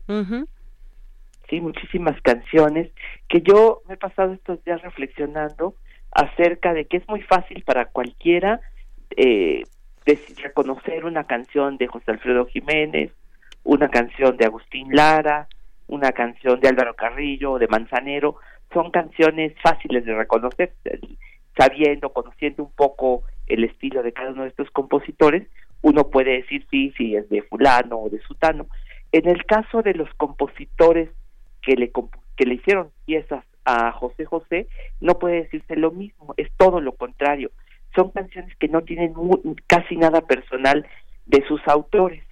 Entonces, aquí pasa lo contrario y esa es la virtud de este repertorio, justamente el no reflejar a los autores, sino reflejar al intérprete, ¿no?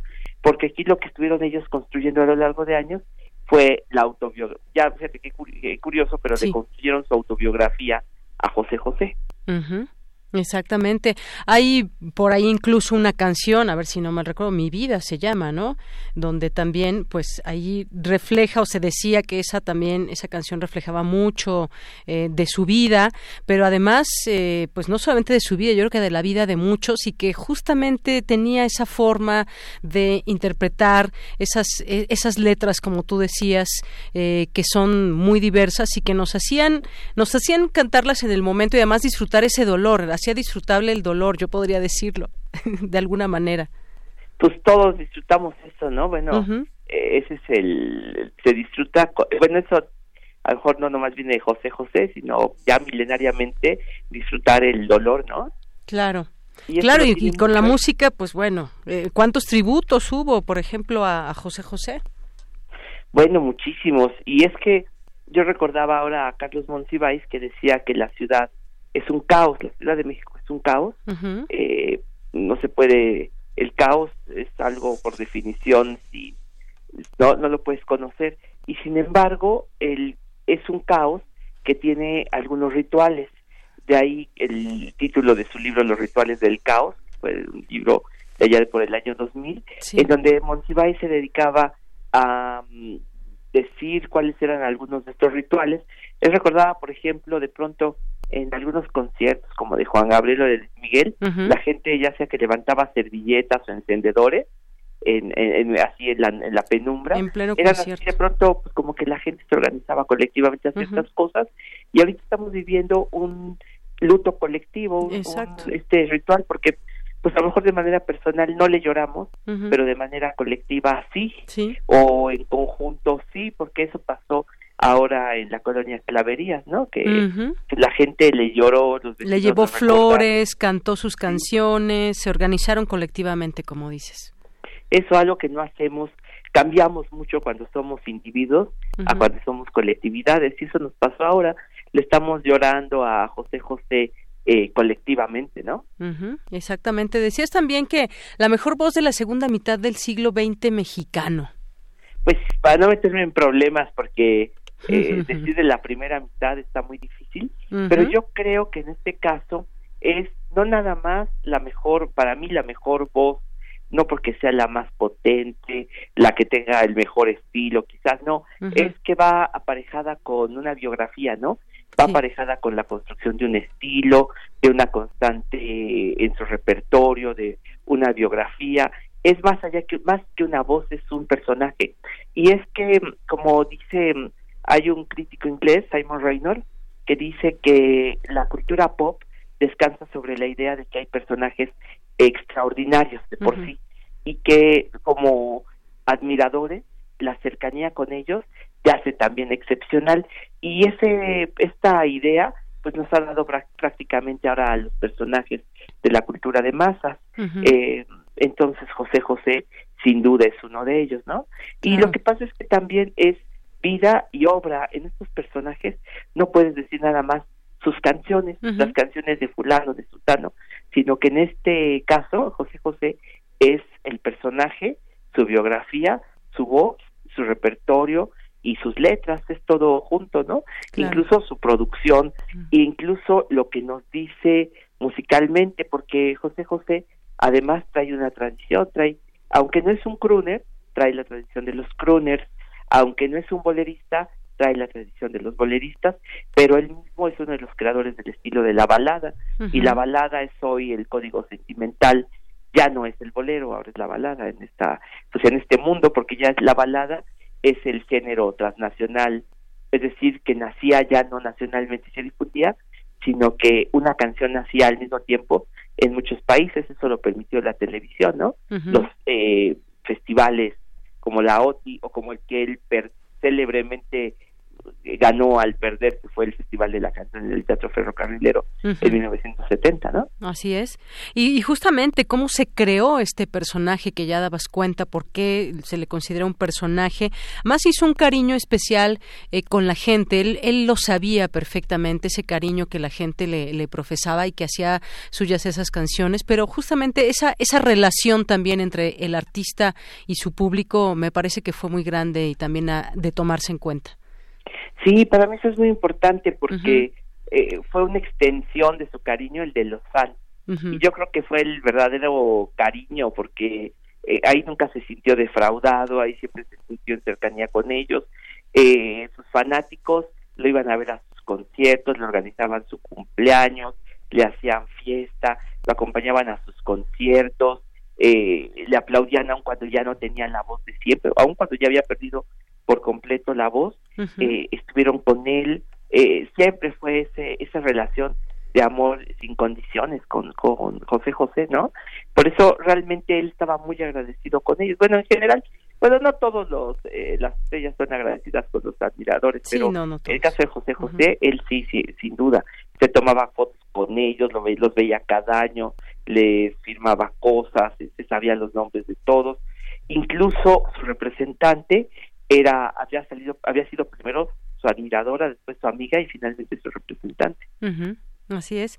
Y bueno, pues sí, además en esas canciones ayudaba un poco al conquistador, al que estaba sufriendo, al que tenía dolor.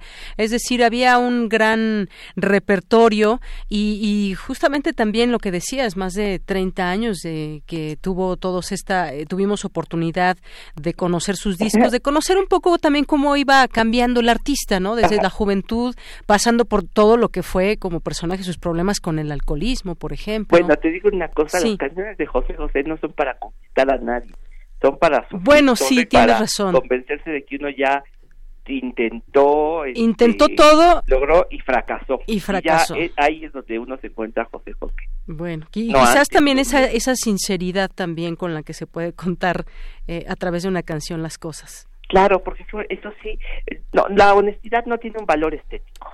Pero José José aparte de todo era un personaje honesto O sea que él sí se identificaba con su repertorio, porque hay gente que no necesariamente se identifica con su repertorio, pero José José sí, y esto es curioso, porque lo que él cantaba eran sus vivencias, pero te digo, aunque se los escribieran otros, él las asumía como propias y él siempre dijo que estaba cantando su vida. Por eso, fíjate, lo valioso es que esos compositores sacrificaron lo personal para hacer la vida de José José. Incluso yo he sabido que muchos de estos compositores no necesariamente tenían una vivencia detrás de estas canciones, sino que componían inspirándose en la vida de José José.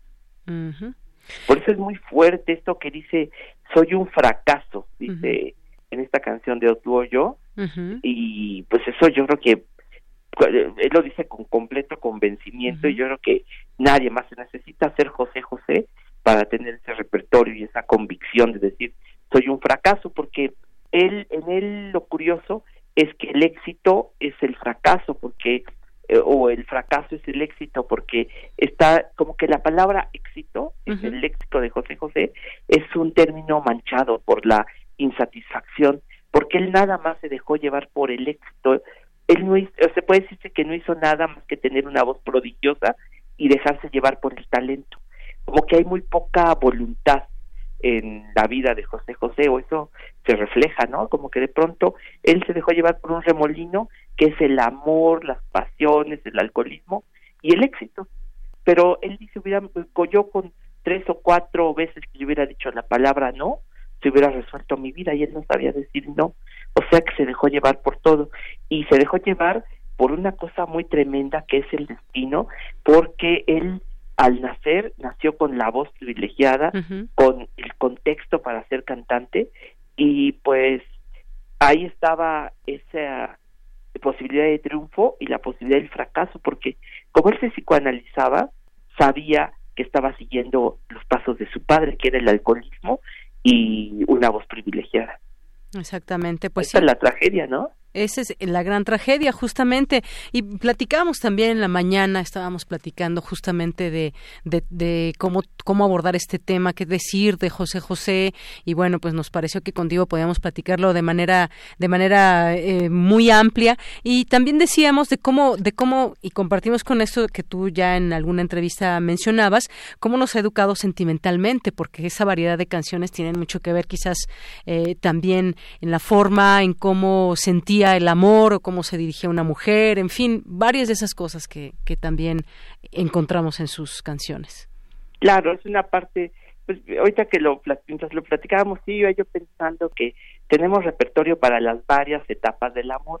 Para la conquista, pues hay ciertas cosas, cierto repertorio, para el clímax, para el chantaje, para este, la revancha, para todo hay. Para darnos tiempo. ¿Para qué? Para darnos tiempo, una de sus canciones. Para el reenamoramiento, para cumplir años de casados, para lo que sea, hay repertorio. Pero para la derrota, pues yo creo que ahí José José es el eslabón. Ahí, eh, cuando estás derrotado ahí y en una calle que te acabas de caer en un precipicio interior, pues ahí ni modo caes junto a José Alfredo, perdón, junto a José José. Es colindante un poquito con José Alfredo, pero José Alfredo se burla mucho más de esa situación. En José Alfredo hay mucho escenográfico y en José José no. En José José sí ahí está una desolación, es una especie de soliloquio de la derrota más o menos. Así es. Bueno, Pavel Granados, pues es un gusto siempre platicar contigo y pues ha sido una charla eh, que me ha gustado mucho, que nos hables de, José José y todo lo que hay en torno a este personaje. Así que te despedimos con esta canción. pues gracias, una más bien como de psicoanálisis, ¿no? Exacto. Pero es que él da pie para eso.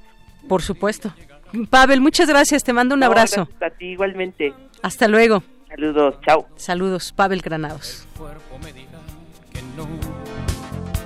que pare que ya está cansado. Un día llegará, quizá, que tenga que pagar muy caro por no saber decir que no. Al ansia de llegar más alto, seré quien todo lo dio por triunfar, dejando su vida al pasar hecha pedazos. Seré un sueño que sí se cumplió, un potro al que nadie domó. Solo los años un día llegará que ya no sepa qué seguir con tanto y entonces yo me callaré y ya me quedaré callado. Porque tu opinión es importante, síguenos en nuestras redes sociales, en Facebook como Prisma RU y en Twitter como arroba PrismaRU.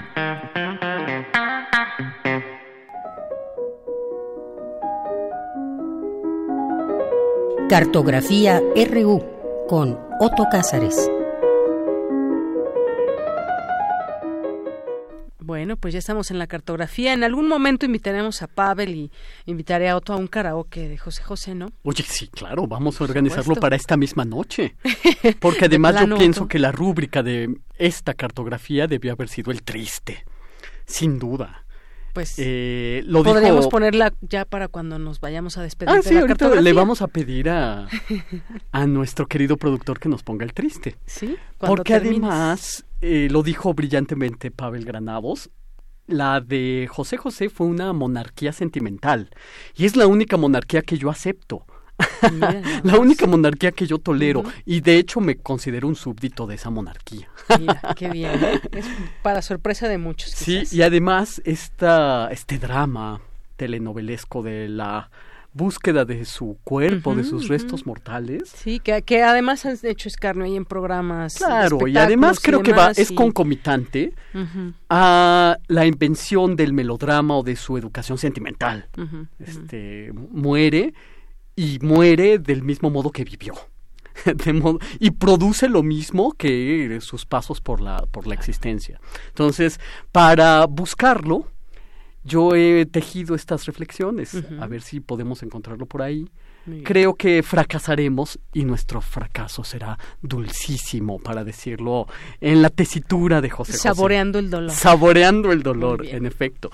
De modo que eh, quiero buscar a José José en la historia de los cantores. Eh, los cantores son pastores de pueblos, pastores que con sus cantos hacen que se estremezcan los cimientos del colectivo y ahorita lo estamos viviendo, creo yo, sin ningún asomo de duda. ¿Por qué no comenzamos buscando a José José por aquí, en una etapa ancestral, en un tiempo remotísimo? Busquemos a José José entre los aedos. Los aedos eran los cantores griegos, tocadores del aulos o de la lira, Busquemos también a José José entre los Gandharvas, que eran los músicos y bailarines de la India, que ambos, eh, Aedos y Gandharvas, propiciaban con sus cantos que el cosmos vibrara.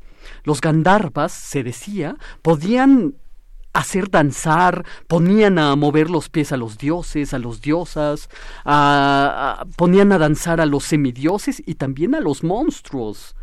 Los Gandharvas hacían llorar, hacían reír, hacían gozar, hacían reflexionar también con sus cantos. Los Gandharvas hindúes, se dice, cantan canciones que duran treinta mil años. es famoso, por otra parte, el pasaje de la Odisea en el que el Aedo Femio es el único que conserva la vida. A Femio le perdonan la vida solo por saber cantar. Cuando Ulises mata a todos los parias que invadían su casa en Ítaca, es al único que deja con vida. En las primeras líneas de la Odisea Homérica se hace mención precisamente de que en Ítaca, entre los galanes que requieren de amores a la paciente Penélope, se halla el Aedo divino, cantor con cítara, Femio, que entretenía a estos galanes con muchos cantos y con muchas melodías. Entre tanto, en las aventuras de Ulises, en el texto de Homero, vamos adelantando en acontecimientos, en aventuras, y nos encontramos más adelante con otro Aedo, este de nombre Demódoco, quien, amando sobre modo a la musa, ésta le, le, otorgó con un mal una gracia, porque lo privó de la vista al tiempo que le dio una dulce voz. Demódoco, ciego, está cantando en un festín las gestas y las andanzas del propio Ulises que se halla entre los convidados a esta tertulia. Escuchar su vida cantada por el Aedo de Módoco hace a Ulises sollozar. El momento en que Ulises, escuchando al citarista, rompe en llanto, cuando escucha de este la narración, es absolutamente conmovedor. ¿Qué narra con sus cantos el Aedo de Módoco? Canta naturalmente una caída, la caída de Troya. En canto, la caída siempre es conmovedora. José José canta siempre las caídas. Ya al finalizar el relato de la Odisea Homérica, cumpliéndose los destinos, Ulises llega a Ítaca, entra a su propia casa disfrazado de mendigo, con el plan de matar a estos galanes que le comían su hacienda y que requerían de amores a la paciente Penélope. La matanza de los galanes es, en la Odisea, desde luego, una carnicería. Pero la matanza, como dije hace un momento, deja en pie solamente a un individuo, Afemio, que cantaba para los galanes. Allí quedó en pie con la lira entre las manos. Es una historia que para Homero era un alegato personal. No podía, por una cuestión ética en el relato, matar a un cantor. No podía Homero matar a uno de los suyos. En la poética de Aristóteles se habla del nomo, es decir, el canto monódico, originalmente entonado en honor del dios Apolo, con o sin acompañamiento instrumental de aulos o de cítara, un canto que ahora se conoce como la melopeya griega. Es una especie de aria operística muy remota. En la poética de Aristóteles, eh, este define a la música como algo que se disuelve enteramente en lo sensible. Pero al mismo tiempo, Aristóteles desprecia sin medida a los cantores. Desprecia sin medida, por ejemplo, al cantor Alexis de Tarento, que, se sabe, alegró con sus cantos las bodas de Alejandro Magno y esta gira.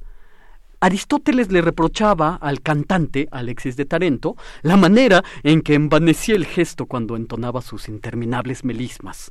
Es como si Aristóteles amara la música, pero despreciara al mismo tiempo a los músicos. Amara la música así, en abstracto, pero despreciara a los cantores. Pero creo que en esta búsqueda de José José, aún habríamos de echarnos atrás en el tiempo y dirigirnos a aquel tiempo sin tiempo de las leyendas y hablar de los cantantes divinos, hablar, por ejemplo, del malhadado Orfeo, que era hijo de la musa Caliope, la de la más bella voz. Orfeo era un pastorcito tracio que con sus cantos podía domesticar a las bestias salvajes y ante sus melismas se inclinaban las cumbres de las montañas y las copas de los árboles. Cuando Orfeo acompaña en otra de sus aventuras a los argonautas, logra dormir con sus cantos al dragón que, custodiaba al vellocino de oro ahí en la Cólquide. Orfeo, como se sabe, también desciende a los infiernos para probar sus cantos en el Hades y recuperar a su esposa Eurídice. Orfeo poseía dones canoros que convertían todo lo discorde en concordia. En el protocristianismo, siglo I, siglo II, se confundió la imagen de Orfeo con la de Jesús, que era también considerado un pastor de la armonía. Ambos Orfeo y Jesús eran considerados músicos del universo. De modo que cuando hablamos de Orfeo, hablamos de un cantante que además fue entre los griegos sujeto de una religión, el orfismo. De modo que no estamos muy alejados de la enorme idolatría que se le tiene a los cantantes, a los superestrellas de la industria musical. Podríamos aquí hablar también de Anfión, un personaje legendario que, a la orden de sus cantos, las piedras se remueven y ruedan. De ahí esa expresión de rolling stoning, las piedras rodantes. Al canto de, de Anfión, las piedras ruedan y van a colocarse ordenadamente para formar una gran muralla en la ciudad de Tebas. Ay, pero en esta búsqueda me doy cuenta de que no está por aquí José José. El amor lo conocemos por Provenza, decía Ezra Pound, porque en la Provenza ahí se dio una escuela de poetas, los trovadores, que hablaban en la lengua provenzal u occitana. El trovador era el autor de composiciones amorosas y los divulgadores de estas composiciones eran los celebérrimos juglares. Algunos nombres de trovadores fueron, por ejemplo, Cercamón, Marcabrú, ahí estaba Jaufré Raudel, príncipe de Blaya, que se enamoró de la condesa de Trípoli solamente por lo que oyó decir de ella, o ahí está el trovador Peire Vidal, que fue comido por sus propios perros, eh, ahí está el trovador Bertrand de Born, Sordel, Cabestán, una, un trovador cuyo corazón fue comido por su propia amada, porque el marido celoso lo se lo arrancó y lo dispuso en un festín miserable. De modo que los trovadores tienen unas historias bastante trágicas. A lo mejor por aquí ya está José José, pero no hay ningún no hay ningún trovador de nombre Marcabrú Marcabrú. No hay que perder de vista que el nombre de José se repite dos veces en este doblemente trágico cantor. ¿Podemos buscar a José José en la época de los gloriosos castrados?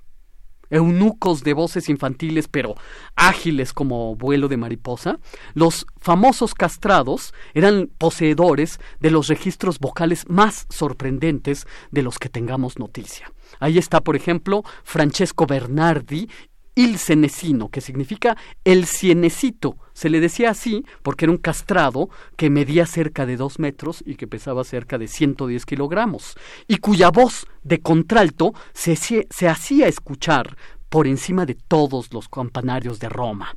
O ahí está Carlo Broschi, el Farinelli, quizás uno de los cantantes más célebres de la humanidad, que cantaba para ahuyentar la melancolía del rey Felipe V. Triunfó Farinelli en esta misión y por los próximos diez años Farinelli cantó exclusivamente para el rey. Diez años de música para oídos regios. Ahí estaba también el castrado Cafarelli y el último de los castrados, un individuo de nombre Alessandro Moreschi. ¡Viva! ¡Viva el cuchillo! le gritaban a los castrados desde los palcos. Le aplaudían más que a la voz al cuchillo que los había castrado. ¿Qué tal si buscamos a José José ahora por acá. Una tarde, eh, el glorioso compositor del Mesías, George Frederick Händel, cargó a la prima donna Francesca Cuzzoni porque esta cantante se negaba a cantar la parte que le encomendaba. De modo que Händel abrió las persianas y amenazó con tirar a la cantante por la ventana si ésta no cantaba lo que él había compuesto. Cuzzoni fue una de las grandes sopranos del siglo XVII una cantante tan célebre como María Malibrán, que ya en el siglo XIX, junto con su padre Manuel García, un cantante también él, y junto con una compañía de cantantes de ópera, fueron asaltados, fueron desnudados y esquilmados, eso sí, después de ser obligados a cantar unas de, arias de ópera, por nada menos que esos bandidos de Río Frío de los que escribió Manuel Paino. Vamos a dar un salto más y vamos a buscar a José José en el siglo de Enrico Caruso, su siglo.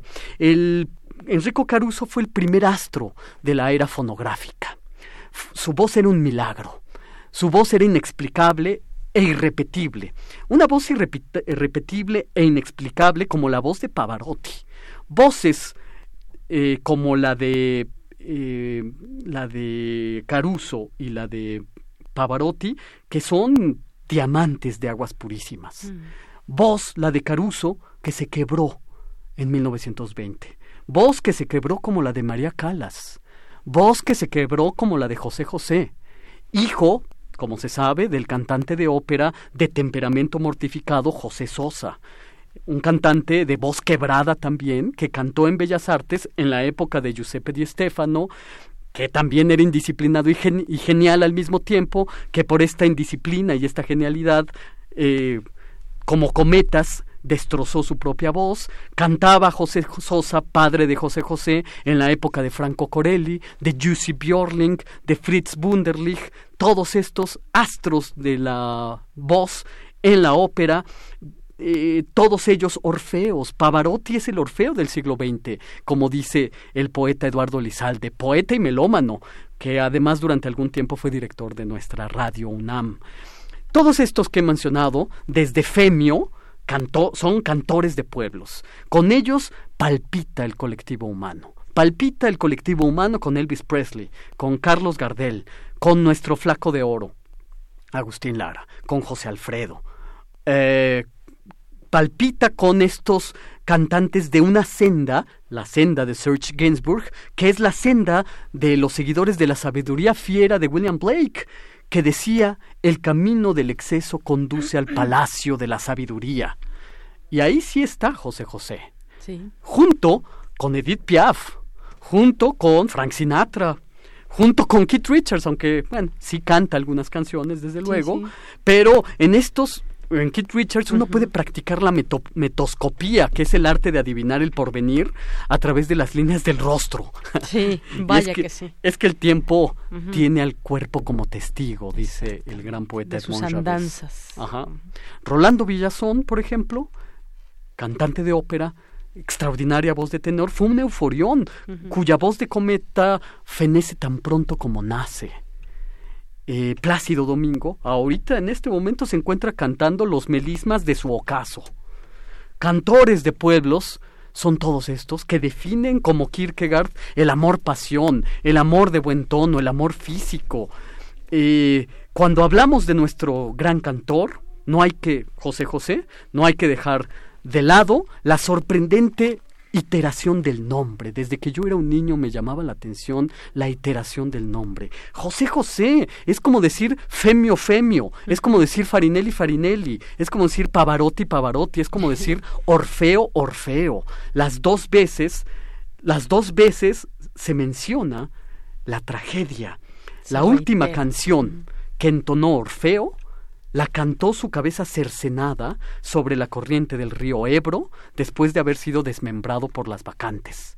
El que canta hermosa el que canta hermosamente dos veces se halla proclive a la tragedia. Eso lo sabemos bien desde el mito. El canto es un arte divino por ser un asunto exclusivo de las aves. Y las aves a veces también caen. La voz brilla con lustre espléndido. Y esta voz, la de José José, brilla incluso en la oscuridad. Y en la oscuridad es donde hay que ir a buscar a José José para poder salir de ella. Y esto es lo que yo tengo que decir este lunes 30 de septiembre de 2019. Pues muchísimas gracias, Otto que nos llevas entre Gandharvas, Aedos y Femio hasta José José y este personaje que como ya también platicábamos con, con Pavel, un personaje también eh, pues en el camino del exceso, de la indisciplina, pero que justamente por eso fue el personaje que fue. Bien, pues muchas gracias y nos vamos ahora con, la, voz, del, mundo. Sala Julián Carrillo presenta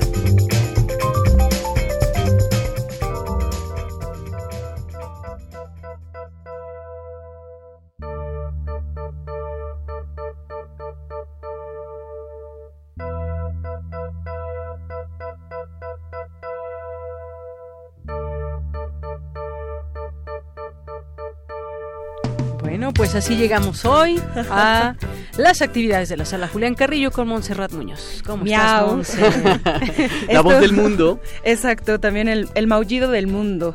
A propósito del gato supercumbiero, esto que suena que es el eh, éxito más reciente y remasterizado del Coco Combo musical Los Kakis que estarán con nosotros el viernes de Intersecciones, iniciando, por cierto, el mes de octubre con estos conciertos, obviamente, y el martes 1, martes 1 ya de estrenos, hoy es la última función de Papa Loves Mambo. Recuerden que tenemos teatro los lunes y eso será también una tradición en el próximo mes. Y entre septiembre y octubre y que el otoño y pues las noticias también de José José, este bajista insospechado, también muy bueno en sus inicios. Con todos estos temas nos vamos a las actividades de la sala Julián Carrillo de nuevo. El recorrido les dimos tiempo para ir por pluma, por papel, para anotar en su agenda cuando nos van a visitar. Estamos aquí en Adolfo Prieto número 133 en Radio UNAM, es el corazón de nuestras instalaciones. Vibra la sala Julián Carrillo con actividades de entrada libre. Todo lo que les vamos a contar aquí es eh, también sujeto al programa de comunidad UNAM para los estudiantes y académicos. Y pues hoy tenemos ya la última función de Papa López Mambo, esta obra de Mario Ficacci con tres jóvenes actores, donde relatan a través de experiencias familiares cómo hubieran recibido sus padres la noticia de su descubrimiento sexual, de su apertura sexual. Es decir, mamá, papá, soy gay. ¿Cómo lo toman todos ustedes? ¿Con tolerancia, con respeto, con apego? Vengan a conocer esta historia. y además es la última función. La última función, ultimísima. Recuerden que pues fue una corta temporada, pero los esperamos hoy a las 8 para que puedan conocer esta historia y pues se sientan identificados a través de la comedia también de Mario Ficacci. Eh, mañana, martes, Blanco Profundo, una obra dedicada al color blanco, a la pureza de este color y a las refracciones que podemos tener a través del movimiento y la luz. No es fácil hablar de un statement o un manifiesto en alguna obra de danza, pero esta compañía, la compañía Escarlata, nos trae una obra para descubrir a través de danza contemporánea cómo es que ellos interpretan el color blanco. El miércoles va a estar muy interesante el Cineclub Radio Cinema porque tenemos un ciclo de películas dedicadas a películas inclasificadas cables. Mm. Entonces estará Jans Bankmayer, que a lo mejor lo conocen por sus animaciones. También estará la película Tetsuo, una película japonesa que empieza como a hibridar la máquina con el hombre. Y en este miércoles nos vamos de estreno con una película llamada La Bestia de Valerian Borovsik. Espero haberlo Es casi impronunciable. Ajá, Borovsik, algo así. Y eso es una excepcionalidad porque tú sueles pronunciar todos los nombres de cualquier latitud es, correctamente. Es gracias al FICUNAM. Acérquense también a estos directores impronunciables. Pero bueno, de 1975 es esta película. Estará interesante que eh, nos acompañen, exactamente. Y pues como le damos también discusión a estas películas, acérquense al Cine Club Radio Cinema. Los miércoles a las 6, jueves vamos a tener conciertos en un formato acústico. Esta sala también está muy diseñada para los conciertos pues a instrumentos vivos. Vamos a tener conciertos de voz dedicados a la voz, eh, a voz, tu voz, eh, como el curso de Lenaro sonaba, pero son conciertos de voz para voz, o sea, para ustedes, o sea, acompáñenos. Jueves a las 8 de la noche empezamos este jueves con Ioti Abraccio, unas áreas de ópera para contratenor, soprano y entre mezcla de diferentes colores de voces vamos a estar jugando los jueves del mes de octubre, por supuesto los viernes de intersecciones y me queda recordarles que si quieren venir bailar, pues la entrada es totalmente libre, si quieren venir a gozar, pueden disfrutar de todas nuestras actividades pongan una alarma porque hoy a las 5 de la tarde vamos a lanzar en redes sociales las em, carteleras completas, así que pues lo pueden compartir a partir de hoy a las 5 de la tarde y aquí estamos en Radio Nama en la sala Julián Carrillo con ustedes, gracias Otto. Mm. Muy bien, pues ya nada más nos queda un minutito, muchas gracias Monse y bueno, vamos a complacer a Otto finalmente. Vamos a complacer a Otto. A ver, bueno, pero antes digan su, di tu canción favorita de ella. Bueno, esta es una de ellas también. Me gusta mucho esa, me gusta mucho eh, la de Soy Así. por ejemplo. Y a, ti, voz del mundo? Mira, una mañana fue de las primeras canciones que sentí realmente con, con esa pasión de los abuelos, de las tradiciones. Mi abuela la ponía mucho, entonces, no sé, me parece una oda a la felicidad. Yo diría la nave del olvido. La nave del olvido, claro que sí. bueno, pues todos vamos a despedir así, tristones, pero pues pero saboreando el dolor. y mandando saludos a Sal RGB Mexicanista, que nos dice José José, es un reflejo fiel de que somos una cultura melodramática. Por aquí también nos mandan oh, otros mensajes. Por ahí decían también que septiembre siempre encontraba la manera de herir a los mexicanos. Qué curioso, ¿no? Bueno, pues este no fue la excepción en todo caso pero hay más vida para celebrar. bueno, pues con esto nos despedimos, con el triste de José José. Gracias a todos ustedes, gracias Otto, gracias Monserrat, gracias, a todo el equipo. Yo soy de Yanira Morán. Lo esperamos, lo esperamos mañana en punto de la una de la tarde. Buenas tardes y buen provecho de dolor. Sin el azul de tu ser.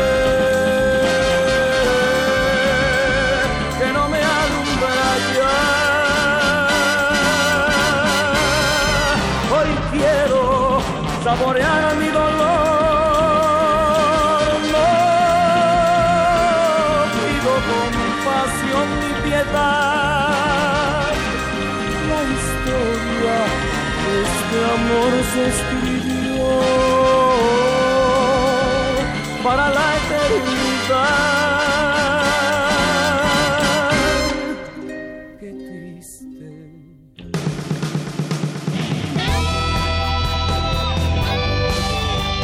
Prisma RU.